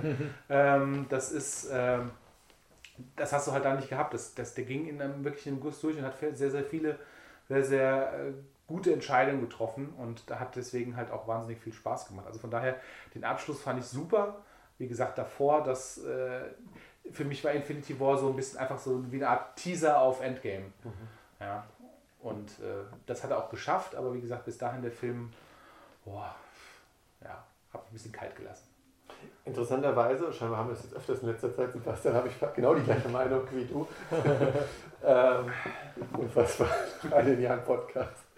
ähm, Infinity War finde ich in Ordnung, ist aber, du hast es jetzt eben schon ausgeführt, ist für mich auch größtenteils leider Stückwerk gewesen. Du hast viel, die Felden sehr, über sehr viele verschiedene Plätze in sehr unterschiedlichen Konstellationen verteilt gehabt. Sie haben was gemacht ähm, und ganz zum Schluss kam halt eben das erschütternde Ende, was natürlich das Ganze irgendwie zusammengebracht hat und neugierig gemacht hat. Aber ähm, wie gesagt, auch hier auf hohem Niveau. Ich habe Infinity War nochmal gesehen. Ich finde, es ist ein guter Film, aber ich habe gemerkt, das Ende war, hat mir deswegen gefallen, weil ich Lust hatte, dann Endgame zu gucken. Weniger, genau. weil ich dann dachte, boah, ist Infinity War ein Hammerfilm, ja. den muss ich nochmal sehen. Und Endgame war wirklich so, dass ich sage, trotz dieser über 30 Helden, die ja dann da drin mhm. auftauchen, oder ich glaube 38 oder 40 waren es ja dann im Endeffekt, muss ich sagen, hatte ich auch ein bisschen Angst vor, weil ich dachte, oh, geht das jetzt mit, dieser, mit diesem Stückwerk-Charakter weiter? Aber nein, Endgame ist wirklich auch wieder, auch wenn das natürlich direkt da einsetzt, wo man eben sich in der Handlung befindet, ist es trotzdem wieder ein Film. Ein Film mit einem klaren Aufbau. Du hast am Anfang die, die Trauerbewältigungsphase. Wie geht man nach so einem ja, mit so einer fast schon Postapokalypse, dann so postapokalyptischen Situation um. Ähm, wie machen das die Superhelden unter sich aus? Wie versuchen sie dann die ganze Situation doch zu lösen und selbst dieser wie ich in der, in der Vorberichterstattung als echt etwas billig empfundenen Zeitreisekniff, äh, finde ich, bauen sie gut ein, weil, weil plötzlich dann auch Ant-Man seinen großen Auftritt hat und, und, und äh, selbst das handlungstechnisch motiviert war, wie das, was dann da passiert. Und das wird dann alles zum Schluss abgerundet mit einer wirklich ergreifenden großen Schlacht, wo dann plötzlich auch die drei Figuren, über die wir in Phase 1 eben ausführlicher geredet haben, Iron Man, Thor und äh, Captain America ihre großen Auftritte haben. Und das wird dann auch wirklich ganz, ganz rund abgeschlossen. Und da muss ich auch sagen, Endgame hat mir dann wirklich auch als Film sehr gut gefallen und nicht nur als Appetit hatten wie Infinity War. Mhm. Kann man, kann man vielleicht generell auch noch dazu sagen, also mir hat auch wieder gefallen, dass es wieder die, die Origin Avengers behandelt und nicht jetzt, also man hat jetzt so viele neue Charaktere sind hinzugekommen, äh, aber es, es, es geht eigentlich wieder um das Kernteam. Ja.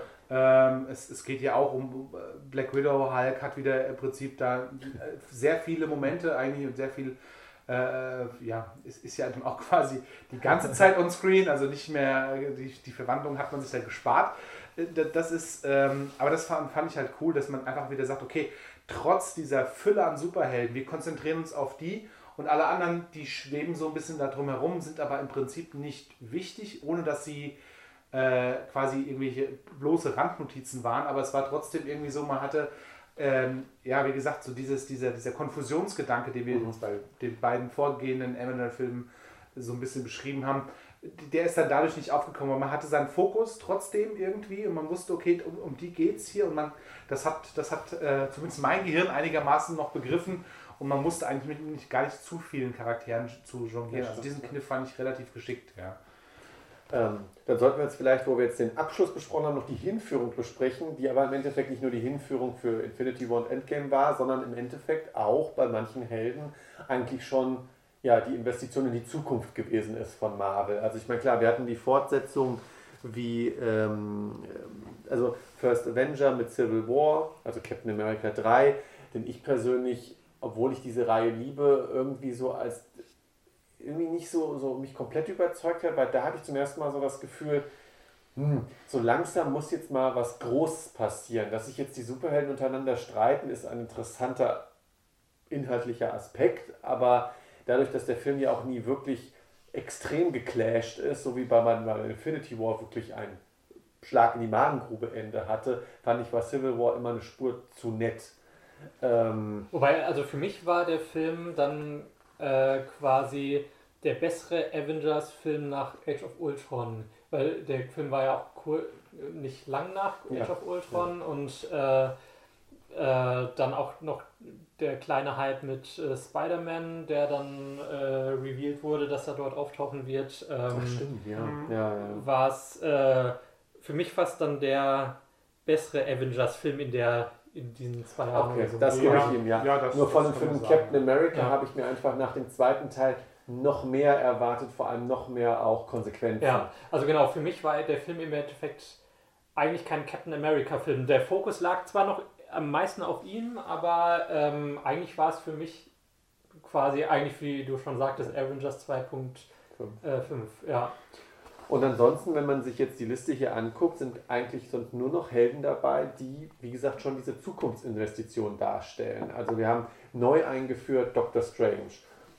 Ähm, ich finde den Helden ganz cool. Ich muss sagen, ich habe den Film seit dem Kinobesuch nie wieder gesehen. Müsste ich mal machen, weil ich weiß, damals war ich so äh, auf hohem Niveau gelangweilt etwas. Ich fand den Film in Ordnung. Ähm, Black Panther, der erfolgreichste Einzel-Avenger vom Einspielergebnis her und das war für mich damals eine brutal große Überraschung, weil ich äh, den Film sehr gut fand. Ähm, dieses, ähm, ja, dieses hyperreale ähm, Afrika-Setting, beziehungsweise auch diese, diese Blaxploitation im Science-Fiction-Gewand, ähm, war, schon, war schon gut gemacht.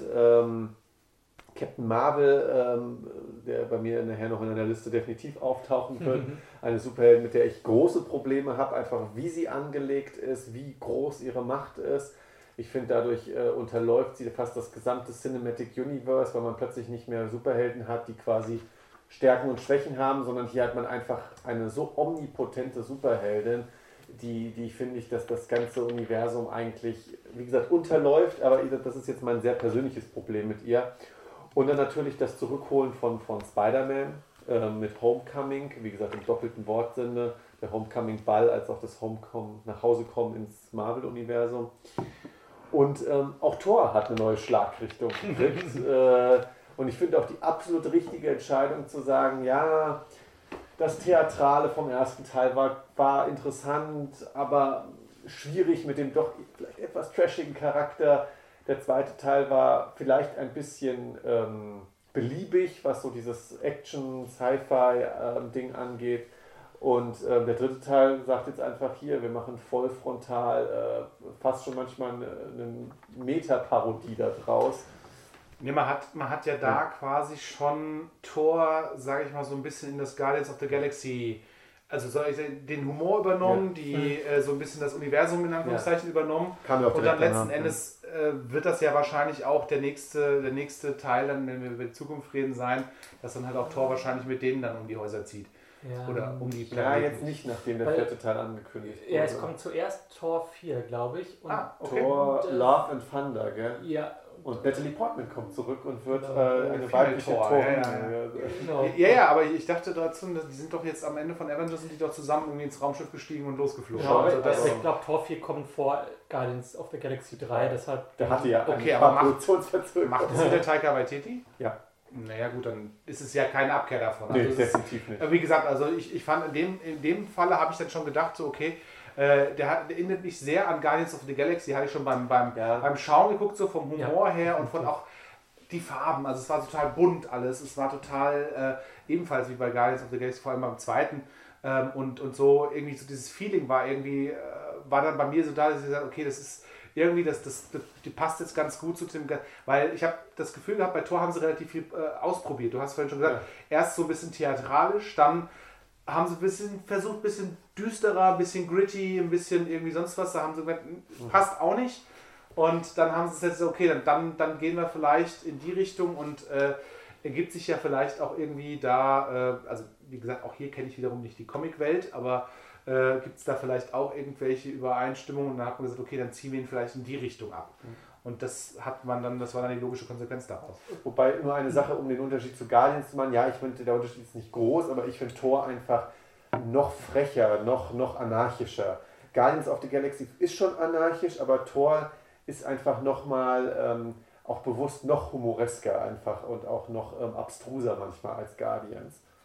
Ähm, Wobei ich Guardians auch lustig finde. Auf ja, ja, klar, ja, aber nur, das ist so für mich noch. Also ich, ich weiß noch, ich konnte mich halt einfach daran erinnern, noch höher dass ich in, in, dem Moment, wo ich es geguckt habe, habe ich irgendwie gedacht, so, ey, das ist jetzt total, das erinnert mich total an Guardians of the Galaxy. Ich habe die ganze Zeit an Guardians of the Galaxy gedacht und habe gedacht, also habe irgendwie schon erwartet, dass die irgendwie um die Ecke kommen, so von der, von dem, vom Ton einfach her und auch, wie ich schon gerade von der Optik irgendwie auch. Und das war so, äh, dass ich da wirklich die ganze Zeit drüber nachgedacht habe und als dann zum Schluss dann von Endgame die wirklich dann zusammen ins da habe ich so, aha, aha, habe ich euch erwischt, ihr habt es genau geplant. Ja? Aber ähm, ich kann mich auch irren.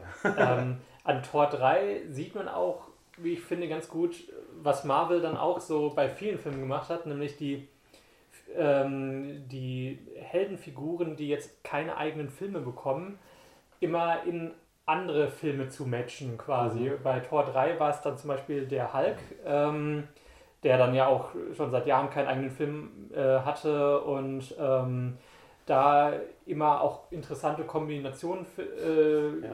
zustande bringt. Also, also Thor und Hulk, diese, ähm, diese Chemie hat auch für mich gepasst, auch vom, vom Humor her.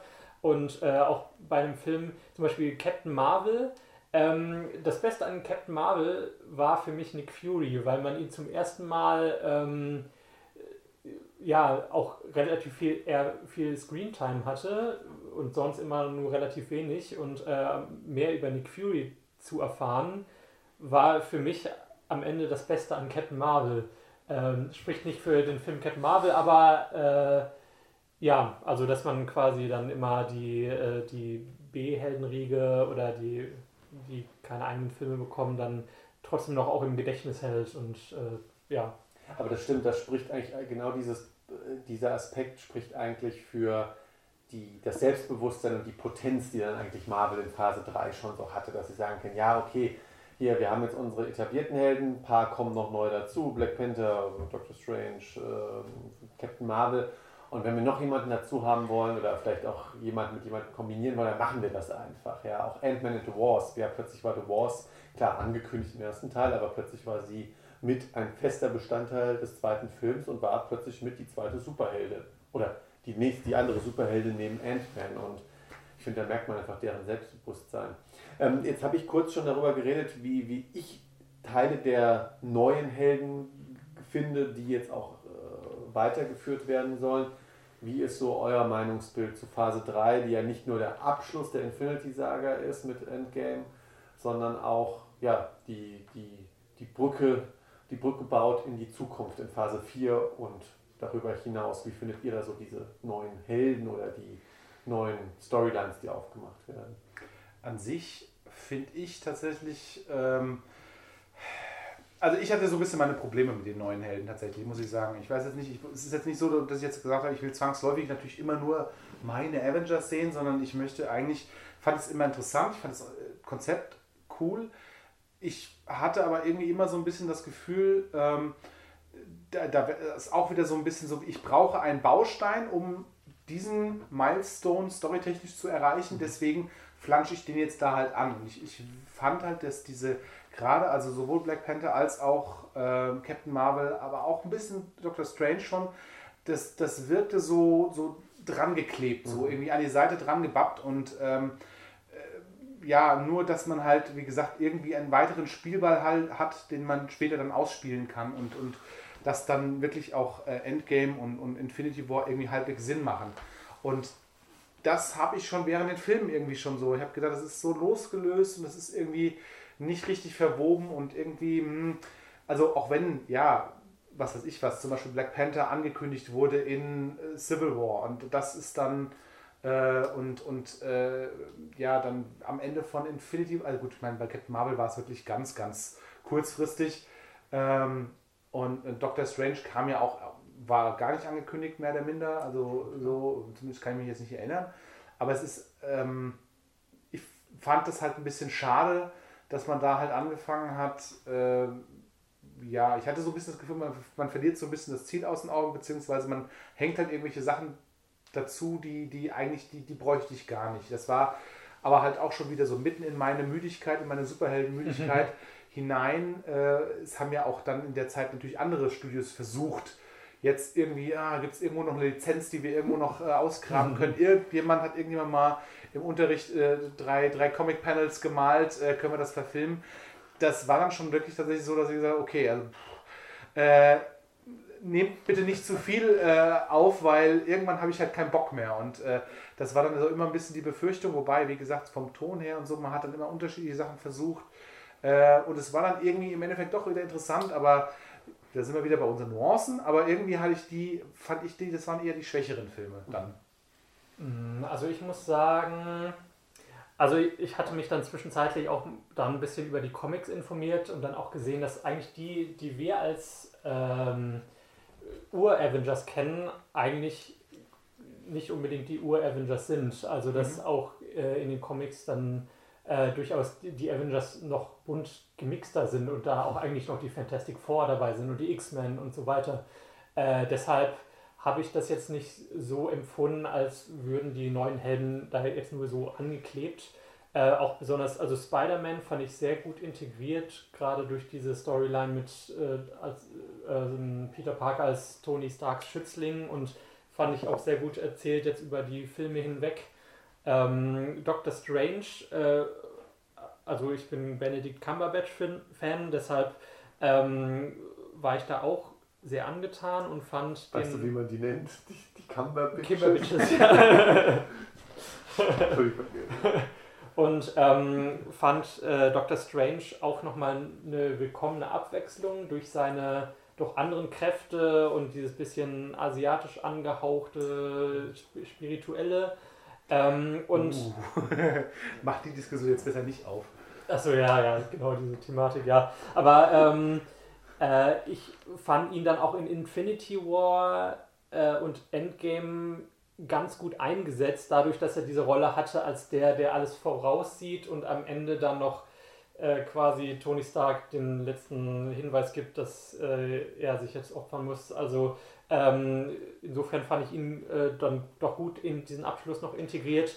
Captain Marvel ist eine andere Geschichte, weil äh, dadurch, dass Captain Marvel dann auch groß angekündigt wurde als stärkste Marvel-Heldin, hätte ich jetzt auch erwartet, dass sie in Endgame quasi dann noch so, also im, wichtiger wird und dann auch noch zum so richtigen Gamechanger wird. Ähm, aber sie war dann ja wirklich nur eine ziemliche Randfigur in Endgame, ähm, was aber ja auch zwangsläufig durch ihre Macht äh, irgendwo notwendig war.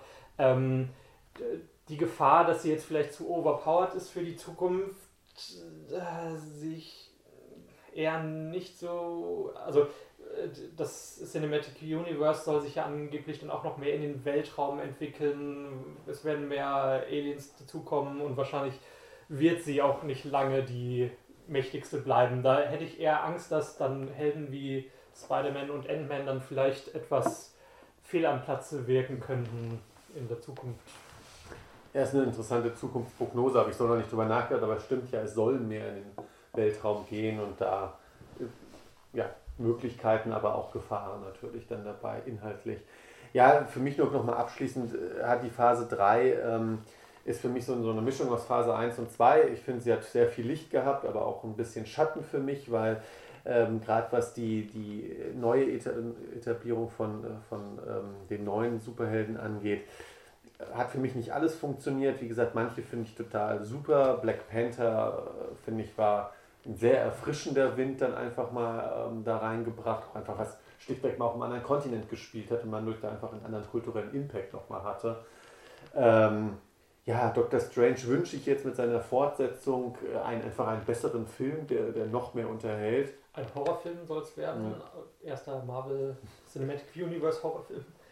Und Captain Marvel finde ich persönlich, wie gesagt, nach wie vor schwierig, zumal ich den Film auch einfach äh, sehr beliebig finde. Also wirklich, äh, der Film hat für mich nichts Besonderes, außer, wie gesagt, diese, diese leichte Buddy-Story mit, mit, mit Nick Fury, die auch durchaus unterhaltsam ist, aber finde ich mehr wegen Nick Fury und weniger, als dass man da eine charismatische Heldin hat. Also ich finde sie weder, ich finde, ich finde Brie Larson ist eine ganz tolle Schauspielerin, aber da ist mir zum ersten Mal aufgefallen, es gibt einen Unterschied zwischen Darstellern, Schauspielern, Charakterdarstellern und Leuten, die Stars sind. Also Chris Pratt oder so mag jetzt vielleicht nicht der, der versierteste Mime aller Zeiten sein und trotzdem hat er einfach eine weitaus größere Leinwandpräsenz als, als ähm, Brie Larson, finde ich einfach als Superheld. Bei ihr, finde ich, wirkt alles immer sehr bemüht. Und äh, wenn wir dann vielleicht lieber den Frauen-Frauen-Vergleich ziehen wollen, dann nehmen wir allein schon, ähm, ähm, jetzt, ich, jetzt mache ich ihren Namen wahrscheinlich kommen. Danke, ihren Namen kaputt. Äh, als, als Wars. Selbst sie, die hat einfach viel mehr, äh, sie hat einfach viel mehr diese, diese Präsenz, wenn sie auftritt, dieses Augenzwinkern, auch gerade Ant-Man gegenüber und so. Also ich habe wirklich mal arge Probleme mit Captain Marvel, vor allem je länger ich über diesen Film nachdenke und über die Figur. Ähm, und es tut mir so leid, weil ich Brie Larson an sich tolle Schauspielerin finde und auch eine interessante, äh, einen interessanten Charakter, wenn man sie auch in Interviews und so weiter erlebt. Aber mit dem Film habe ich so meine Probleme. Ähm, ja, aber wie gesagt, Phase 3 ähm, durchaus interessant und ähm, lässt uns ja auch ziemlich jetzt für die Zukunft hoffen. Auch da das äh, Cinematic Universe ja jetzt auch zum Media Universe wird mit vielen TV-Serien, die angekündigt sind, das wird auch nochmal sehr, sehr spannend, äh, wie das werden wird. Ich hoffe halt, dass nicht das passiert, um jetzt zu, weil wir jetzt gerade, wir, wir, nehmen gerade die Folge hier in einem Zeitpunkt auf, wir sind sag ich mal, kurz nach Spider-Man Far From Home Start. Ähm, wir haben jetzt vor allem die neueste Timeline gesehen. Ich habe so ein bisschen Angst, dass das passiert, was, was Sebastian so ab und an immer mal wieder passiert, sodass so ein Overkill passiert, weil ich finde, über Cinematic Universe konnte man bisher sehr gut den Überblick behalten. Ich hoffe jetzt nicht, so sehr ich manche Einzel-Marvel-Serien auch mag und gesehen habe, aber das sind einzelne, den Großteil habe ich nicht gesehen, hoffe ich jetzt nicht, dass das, das, das, das Cinematic Universe oder das Multimedia Universe jetzt nicht so, so, eine, so eine Pflichtübung wird, weil so sehr ich manche Serien auch interessant finde, wie hier ähm, Winter Soldier und Falcon, ich will mir nicht alles angucken, nur um den nächsten Film verstehen zu können. Wenn es einen, einen kleinen Mehrwert bietet, gerne, aber ich, ja, ich hoffe nicht, dass sie sich da jetzt auch verstricken in diesem ja, Universe. Es ist, auch, es ist auch so ein bisschen das Problem, du hast halt mit den Avengers-Filmen hast du immer wieder, du, du hast irgendwie Storys, die sind auseinandergefasert, gefasert, aber die Avengers-Filme haben es alles wieder zusammengeholt, halt, den ganzen, die ganzen Stränge. Und das sehe ich jetzt bei der neuen Phase jetzt noch nicht. Das sieht jetzt eher so, und da haben wir noch das und das und das und das und das. Und so, aber, ja, aber okay, aber wollt ihr das auch wieder irgendwie zusammenführen oder ist das jetzt einfach nur, kriegen wir jetzt einfach nur wild irgendwelche Sachen um die Ohren gehauen? Das ist so ein bisschen die Frage, die sich mir stellt. Wobei, da hat äh, witzigerweise hier meine Ehemitbewohnerin einen interessanten Aspekt genannt, weil sie war kurz genervt, als sie diese Timeline gesehen hat, weil sie auch so dachte, und das und das und das. Ja.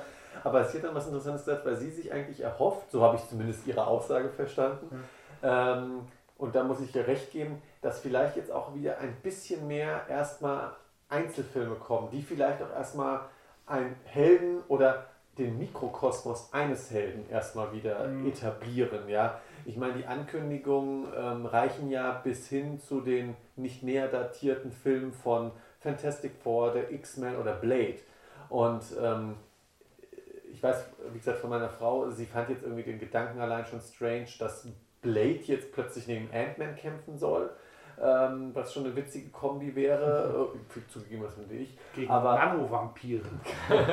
aber, aber ich finde an sich den Gedanken gut, vielleicht zu sagen, naja, bevor wir jetzt direkt ähm, das Pendant der nächsten Infinity Stones oder sonst was jetzt Großes etablieren. Lass uns doch vielleicht mal wieder ein paar Mikrokosmose aufmachen. Gut, das ist, ist, ist vielleicht Und auch einfach jetzt ungewohnt, ja. so als äh, jetzt, wenn man sich das alles so gegeben hat, weil man ja schon irgendwie immer so ein bisschen so diesen Leidensdruck hatte, ja. man muss auch wirklich jeden Film gucken. Vielleicht ist jetzt auch einfach mal Disney so mutig und sagt halt, okay, wir machen jetzt auch mal Filme, die sind halt jetzt nicht mehr für alle gedacht. Sondern es gibt jetzt vielleicht mal einen Kinderfilm, es gibt jetzt einen Horrorfilm, es gibt jetzt mhm. vielleicht den, den Film äh, für, für die, die, Gruppe und, und, für die Peer Group. Deadpool kommt dazu. Bitte was? Deadpool kommt ja jetzt dazu. Deadpool Ach, und, dann, okay. dann hat man halt, dann kann man halt wirklich sagen, okay, gut, das, das wäre, fände ich dann auch interessant, wenn ich sagen könnte, okay, ich muss jetzt nicht mehr irgendwie wirklich auch jeden gucken, sondern ich gucke nur noch das, worauf ich Bock habe. Ja, dann, dann, dann bist du natürlich auch irgendwo befreit von diesem Zwang.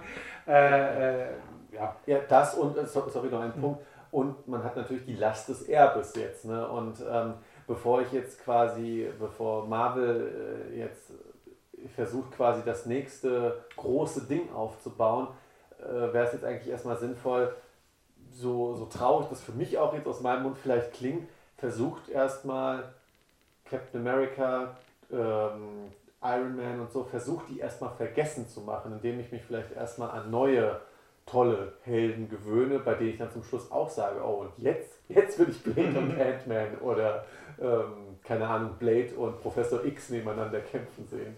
Aber vielleicht ist exakt auch das auch der Grund, dass Marvel jetzt vielleicht erstmal wieder so ein paar Einzelfilme machen will, dass man jetzt diese Serien einführt, damit man nicht gezwungen ist, jetzt Charaktere wie Falcon dann in die Eternals reinzuschmeißen, um die in Erinnerung zu halten für einen zukünftigen ja. Avengers-Film, sondern man äh, hält die Erinnerung an die alten Charaktere, die noch existieren, äh, Scarlet Witch, äh, Falcon, Winter Soldier und so, durch die Serien ähm, am, am Leben und äh, integriert die dann hinterher, wenn es dann wieder mehr zusammenläuft, dann wieder in die Filme.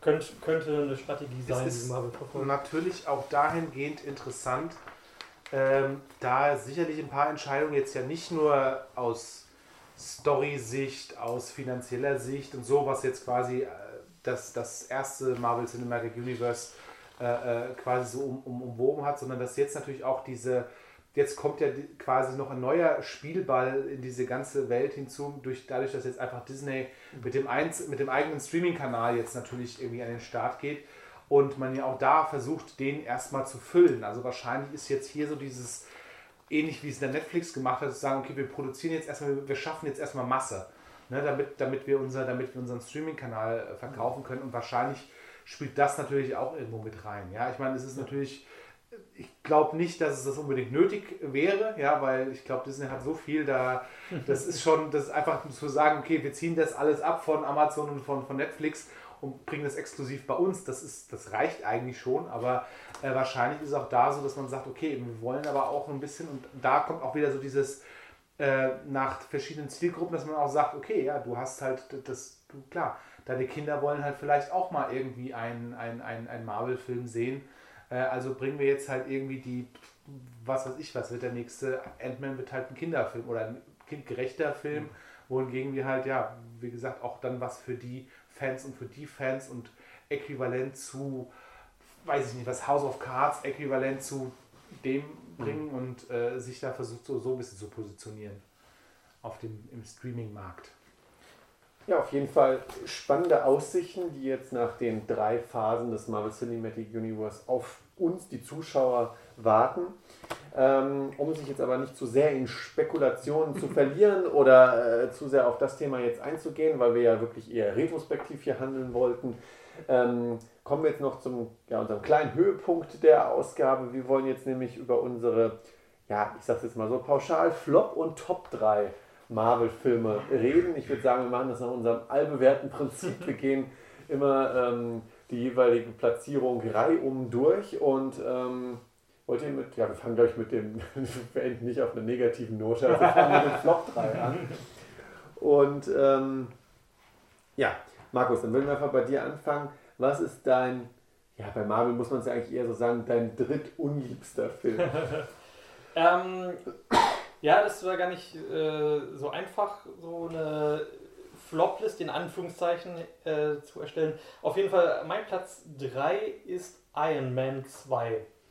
Ähm, eigentlich genau aus dem Grund, äh, den du auch schon angesprochen hattest, Michael. Ähm, also ich fand Mickey Rourke auch nicht so den besten Widersacher für Tony Stark, für, für den äh, hochtechnisierten Iron Man und ähm, ja, also es, äh, der Film hat mich, hat mich damals auch nicht so überzeugt und äh, als Iron Man 3 dann kam, hat der mich wieder auch total geflasht. Ähm, ja, das, ja, Sebastian, dein Platz Nummer 3. Äh, Platz Nummer 3 ist jetzt mal, äh, ja, auch hier, auch hier ist es, ja, ist halt schwierig, weil ich habe tatsächlich so, ich habe mir das mal so ein bisschen ich habe so ein bisschen hin und her geschaffelt und habe so, hm, okay, wir essen. Und ich habe festgestellt, ich habe eigentlich nur, es gibt für mich eigentlich fast nur zwei Kategorien, nämlich die richtig guten mhm. und die nicht ganz so guten. Und im Prinzip sind die quasi beliebig austauschbar. Und äh, mhm. ich habe jetzt quasi einfach nur mal einen repräsentativen Film genommen. Außerdem habe ich gedacht, das ist viel zu viel Harmonie heute hier zwischen uns beiden. Also nehme ich jetzt mal an der Stelle Black Panther, weil ich tatsächlich, mhm. ähm, also aber der ist, steht repräsentativ eben für das, was ich gesagt habe. Also die, die, die wirkten halt so aufgesetzt, die Filme. Ähm, ich finde den Film überragend für das, was er äh, politisch darstellt. Ich, find, ich fand auch cool, diese, also nicht nur das Casting fand ich überragend, ich fand im Prinzip auch äh, den, den Soundtrack cool. Ich fand cool, dass es wirklich alles so eine, so eine auch wieder mal so eine eigene Welt trotzdem geschaffen hat. Also ähnlich wie dann plötzlich auf einmal die Guardians of Galaxy da. Fand ich alles cool. Ich hatte dann aber trotzdem das Gefühl so, hm, okay, irgendwie, es packt mich nicht richtig. Also irgendwie, ich will eigentlich das geil finden und äh, aber ich fand der Held selber ist vielleicht mein größtes Problem, weil ich fand den, das war der langweiligste in dem ganzen. Ich fand den Bösewicht interessanter, ich fand seine Schwester viel interessanter und auch irgendwie die, die Kriegerin und, und seine Mutter fand ich selbst interessanter, ja, und selbst den komischen Affenkönig fand ich interessanter. äh, oder Bären, nee, was war das? Batu, der ist super. Ja, die fand ich alle interessanter als den Helden und ich wollte eigentlich nie den Helden sehen und das hat mir so ein bisschen den Film verkretzt. Äh, zudem ist, äh, reden wir auch, wenn wir jetzt bei Flop und Top reden, sehr viel um Erwartungsmanagement. Und dieser Film ist im Vorfeld halt dermaßen gehypt worden. Also ich habe ihn auch relativ spät gesehen. Und äh, ja, wie gesagt, richtig viele gute Bewertungen. Und ich habe gedacht, boah, das muss der, muss, der Hammerfilm sein. Und es war halt einfach ein okayer Comicfilm, so rein von der Story her. Weil eigentlich ist da auch nicht so viel Besonderes passiert mehr. Irgendwie, wo man immer versucht hat, entweder mal also entweder größer zu werden oder halt in Sachen von Ant-Man oder auch Spider-Man Homecoming einfach wieder mal kleiner zu werden. Und, und das war einfach ein Film, wo ich sage, ja, der, der hat eigentlich nichts Besonderes gemacht. Also der hat auch nichts gemacht, wo ich mich jetzt, also eigentlich ging es ja nur um, wer ist der König von Wakanda, mehr oder mhm. minder. Mhm. Ja, und, und das ist, das war so das Thema, wo ich sage, okay, zieht mich jetzt irgendwie nicht rein, weil da, da habe ich kein Interesse dran, wer der König ist. Ne? Und das, das fand ich halt ein bisschen schade und so ein bisschen der Konflikt, den ich mit dem Film habe, wobei ich, wie schon gesagt, ich finde ganz viel auch an dem Film halt total cool. Also. Mhm. Ähm, Finde ich doof. Aber mit meinem Platz Nummer 3 werde ich jetzt wahrscheinlich auch äh, eine ganze Schar an Fans äh, vergrätzen. Was? Achso, du hast es noch gar nicht gesagt. ähm, ja, ich habe es schon äh, bei Phase 1 angedeutet oder gesagt, die Avengers ist einfach. Ähm, ich verstehe, was der Film gemacht hat, war ein Meilenstein und trotzdem finde ich den Film selber in der Umsetzung, nämlich äh, das Zusammenbringen dieser Helden ist der Meilenstein, aber die Umsetzung selber finde ich dann doch ähm, nicht spannungsgeladen genug. Wie gesagt, die Einführung finde ich schwierig, äh, tut sich da sehr schwer, Dynamik aufzubauen. Und ganz am Ende hat man eben den Kampf gegen ähm, ja, sehr viele Monster aus dem All, was wie gesagt, der Film hat einen gewissen Unterhaltungswert, einfach weil man zum ersten Mal plötzlich diese Helden aufeinandertreffen sieht, aber hat mich nicht gepackt und irgendwie habe ich mir damals noch mehr davon versprochen, auch wenn es dem Film irgendwo natürlich auch unfair gegenüber ist. Aber ähm, dieser erste Gehversuch hinkt für mich dann doch noch ein bisschen zu sehr. Äh, Markus, dein Platz Nummer 2. Flop 2. Äh, Flop 2 ist äh, Captain Marvel. Ähm, ähm, also da auch wieder Erwartungsmanagement. Es war etwas anders. Der Film wurde eher, eher schlecht geredet. Ähm, und äh, im Kino fand ich den Film sehr unterhaltsam. Ich habe viel gelacht. Und aber wie gerade schon erwähnt, als ich hinterher über den Film nochmal nachgedacht habe, ich fand eigentlich Nick Fury an dem Film cool und die 90s und äh, zum ersten Mal Nick Fury etwas besser kennenzulernen, seine Sprüche. Und Captain Marvel war aber die, Figur an sich zu blass und ähm, ja, und nicht interessant genug, äh, als dass sie jetzt so in Erinnerung geblieben ist. Ähm, deshalb, äh, ja, ist der Film im Endeffekt für mich dann auch so ein bisschen Thema verfehlt, wenn ich am Ende Nick Fury viel cooler und wichtiger fand. Ist auch schlechtester Einsatz eines Soundtracks im, in, in der Comic-Filmwelt nach Suicide Squad.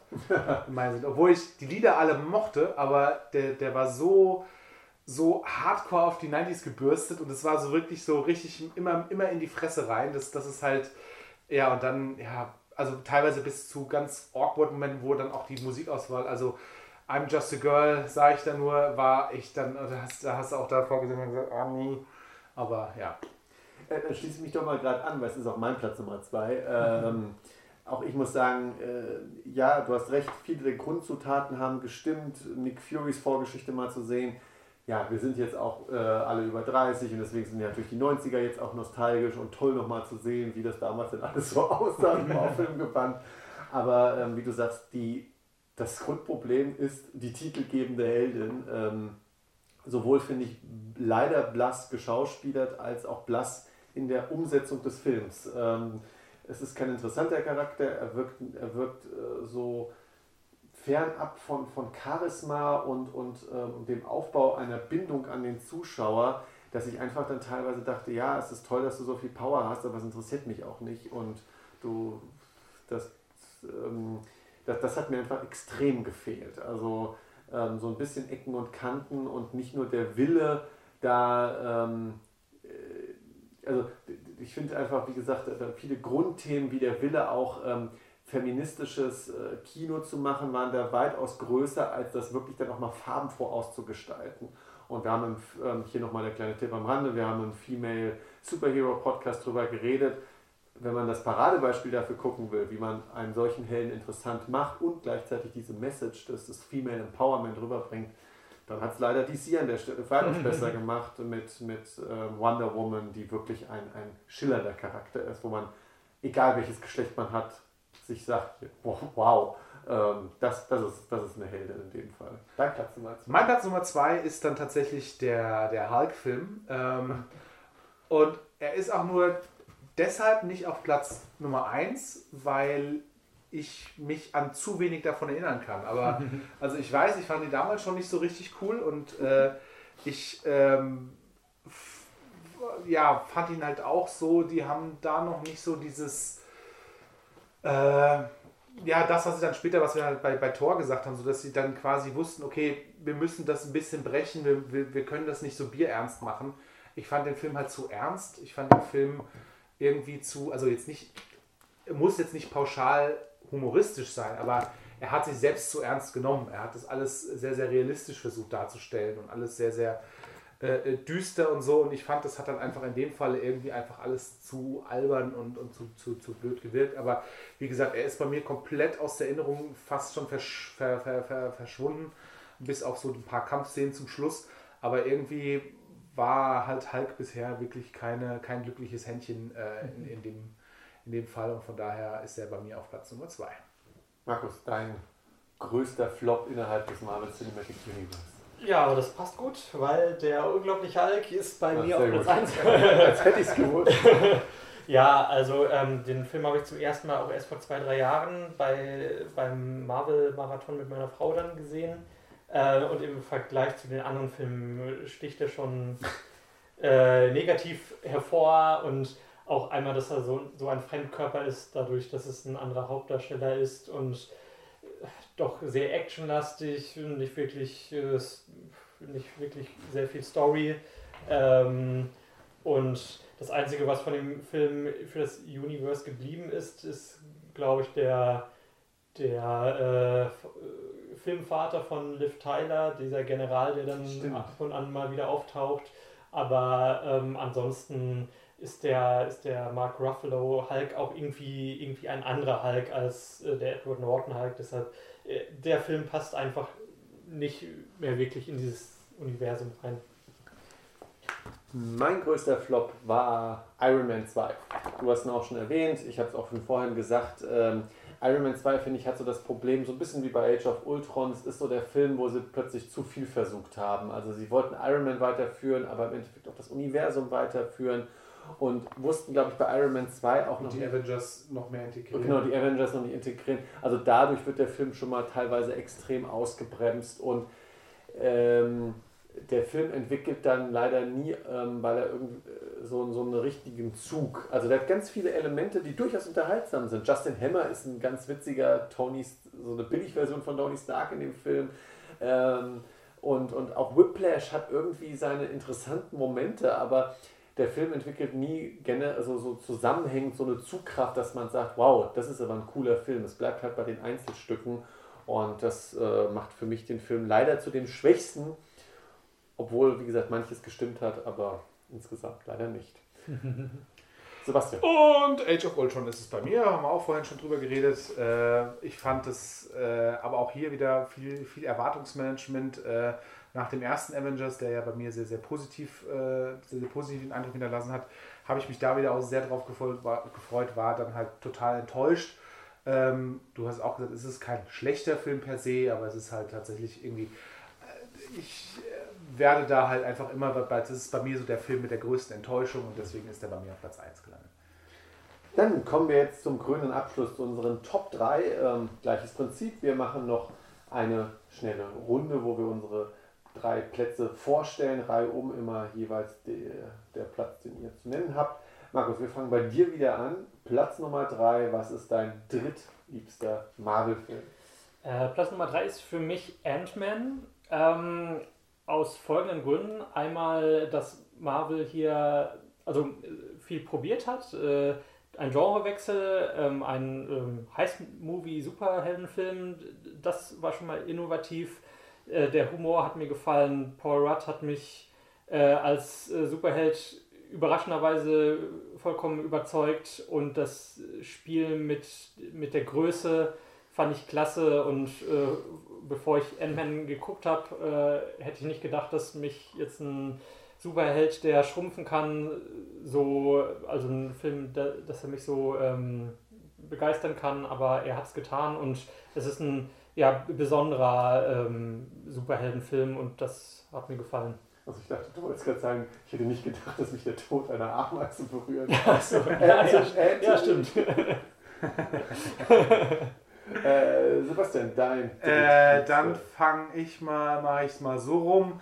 Äh, mit äh, Iron Man 1 würde ich dann mal mit in die Liste mit aufnehmen wollen. Ähm, ja, wie gesagt, für mich halt äh, ähm, der Film, der das Ganze ins Rollen gebracht hat, der Film, der halt allen da wirklich äh, ja, überrascht hat im Kino, mich dann im Kino also auch ja, weggeblasen hat in dem Sinne, optisch ganz neu und auch von der Story her.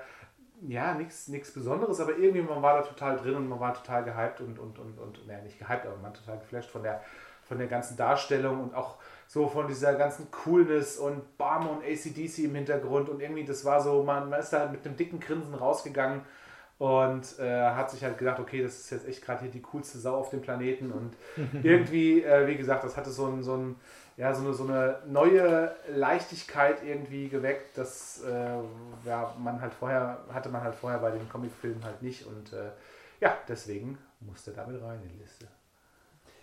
Mein Platz Nummer 3, mache ich direkt weiter, bei mir ist es auch Iron Man, aber Iron Man 3.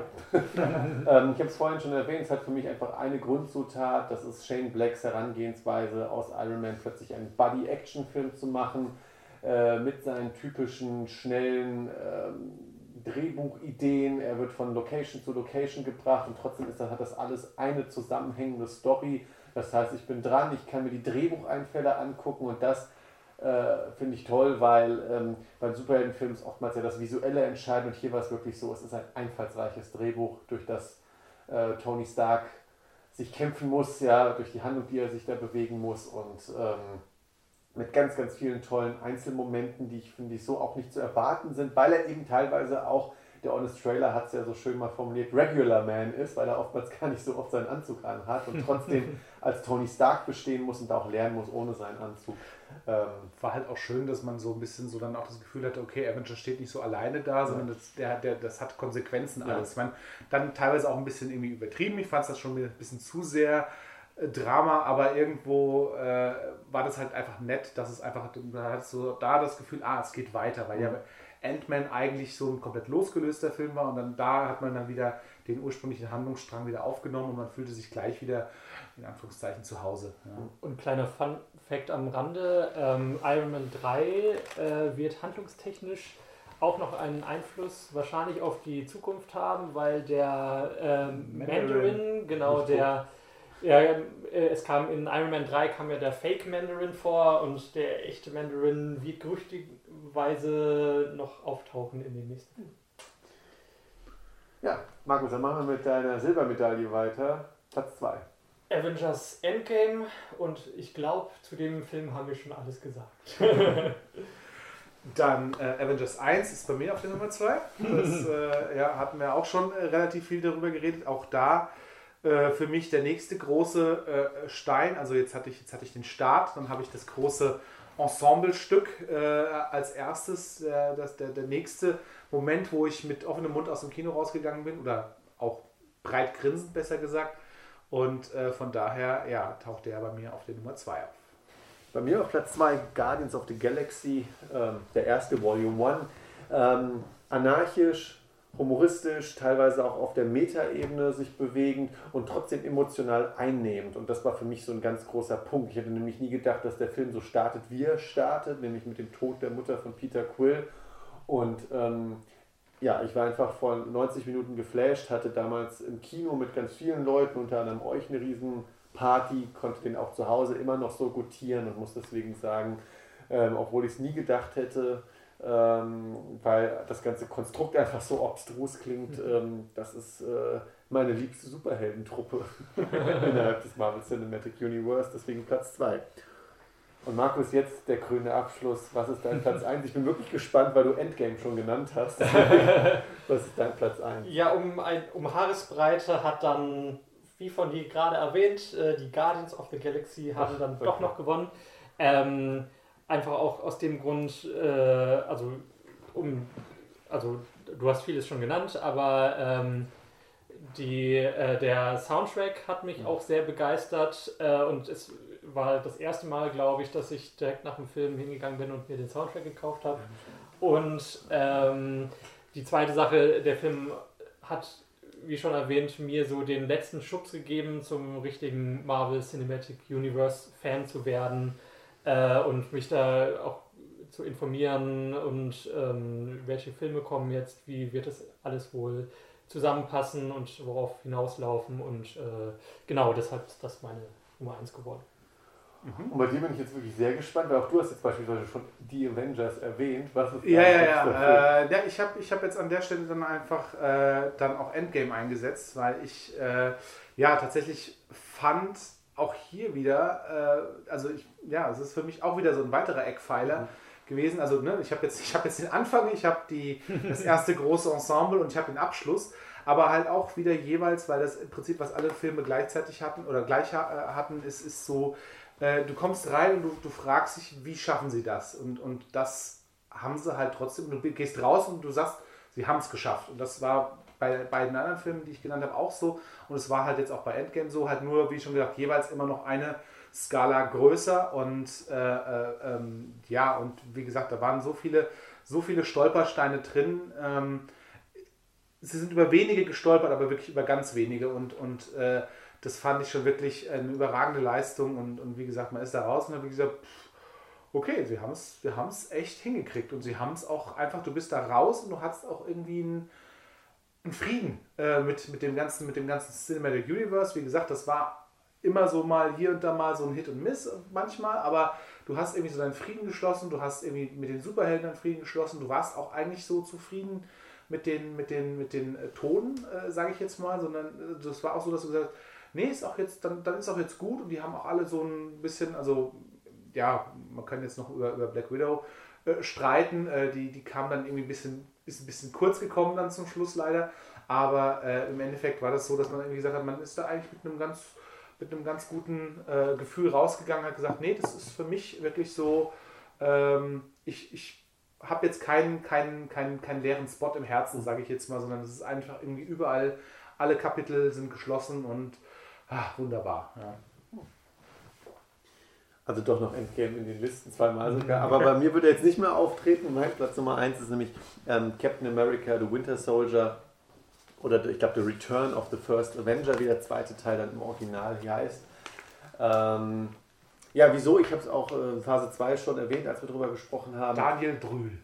das ist ja Civil War. Ah, das war Civil War, stimmt, genau. stimmt. Ah, Nee, ich muss sagen, ähm, ich finde, da ist dann die politische Ebene bei, bei Marvel zum wirklich ins Spiel gekommen im Rahmen dieses Action-Thrillers ähm, oder ähm, Captain America wird plötzlich zu einer subversiven Figur, der auch einfach so, einen, so, so, so einen unumstößlichen moralischen Kompass hatte, mit dem ich mich sehr gut identifizieren konnte und ich finde, der auch wirklich den Zuschauer eingeladen hat, diese Figur dann auch zu akzeptieren und mitzunehmen. Und ähm, auch hier nochmal ein Zitat aus dem Honest Trailer, die so schön gesagt haben, ähm, ja, he kicks ass and he is cool now. ähm, das haben sie wirklich geschafft in dem, in dem zweiten Teil. Wie gesagt, nachdem der erste Teil durchaus schwierig war, weil er aus heutiger Sicht sage ich immer so, ja, sie haben da versucht, so ein Retro-Abenteuer zu schaffen und durchaus die patriotischen Bezüge der Figur ein bisschen zu brechen, obwohl ich dagegen nichts so großartig gehabt hätte, weil ich da immer noch relativ schmerzbefreit bin. Aber wie gesagt, mit dem zweiten Teil haben sie einfach geschafft, wie es ist, wenn so eine Figur in der Jetztzeit auftaucht und was das auch ähm, ja, für so eine äh, weiterentwickelte Nation wie die USA bedeutet, wenn plötzlich jemand mit den Werten von damals kommt. Was heißt das denn wirklich Freiheit? Was heißt das denn wirklich Demokratie? Und müssen wir dann nicht notfalls gegen auch jetzt zwar demokratisch gewählte, aber falsch handelnde ähm, Obrigkeiten vorgehen. Ja? Und ähm, da finde ich, hat einfach eine Ebene reingebracht, die ich so von Marvel nie erwartet hätte, auch auf politischer Ebene und das auch noch super unterhaltsam und mit den meiner Meinung nach besten echten Action-Szenen, die es so in, in, in, Marvel gibt, die nicht ganz groß auf CGI-Bombast setzen und ganz klar meine Nummer 1. Dann würde ich sagen, haben wir ähm, das Marvel Cinematic Universe, diesen ja, filmhistorischen Meilenstein jetzt doch, denke ich, ganz gut eingefasst und, und, und besprochen. Ähm, wie gesagt, alles sehr bewusst auf die Phasen gehalten. Uns, mir hat sehr viel Spaß gemacht. Ich hoffe, euch, den Zuhörern auch. Ähm, wenn ihr noch mehr von uns hören wollt, dann besucht uns natürlich einerseits bei Ivo2KTV auf Daniels YouTube-Channel. Dort haben wir eine eigene Playlist mit all unseren Folgen. Die könnt ihr dann alle hören. Ähm, wie gesagt, hier an der Stelle noch ein kleiner Tipp. Wir haben auch schon mal eine Folge über Female Superheroes gemacht mit Sebastian, mir und äh, meiner Frau Stefanie. Ansonsten findet ihr unsere Podcasts auch zum Download als MP3 auf press-play-podcast.de als auch auf den großen bekannten Podcast-Plattformen wie iTunes oder Stitcher. Und wenn ihr mehr von Daniel hören wollt oder sehen wollt, bei ihm ja auch wirklich, äh, auf seinem YouTube-Channel Evo2KTV, dort sind immer die neuesten Let's Plays und alle möglichen anderen äh, Sachen, die er da so auf seinem YouTube-Channel treibt. Äh, ich habe manchmal selber nicht einen Überblick, weil er immer Content raushaut, tagtäglich. ähm, da, das ist natürlich super. Ansonsten lasst ihm genauso wie uns Comments da auf YouTube, äh, aber auch auf Daniels Facebook-Seite. Er ist auch auf Twitter und Instagram aktiv. Also begleitet ihn, begleitet uns. Ähm, wir hören uns dann wiederum bei der nächsten Folge. Macht's gut. Bis demnächst. Ciao. Ciao. Tschö.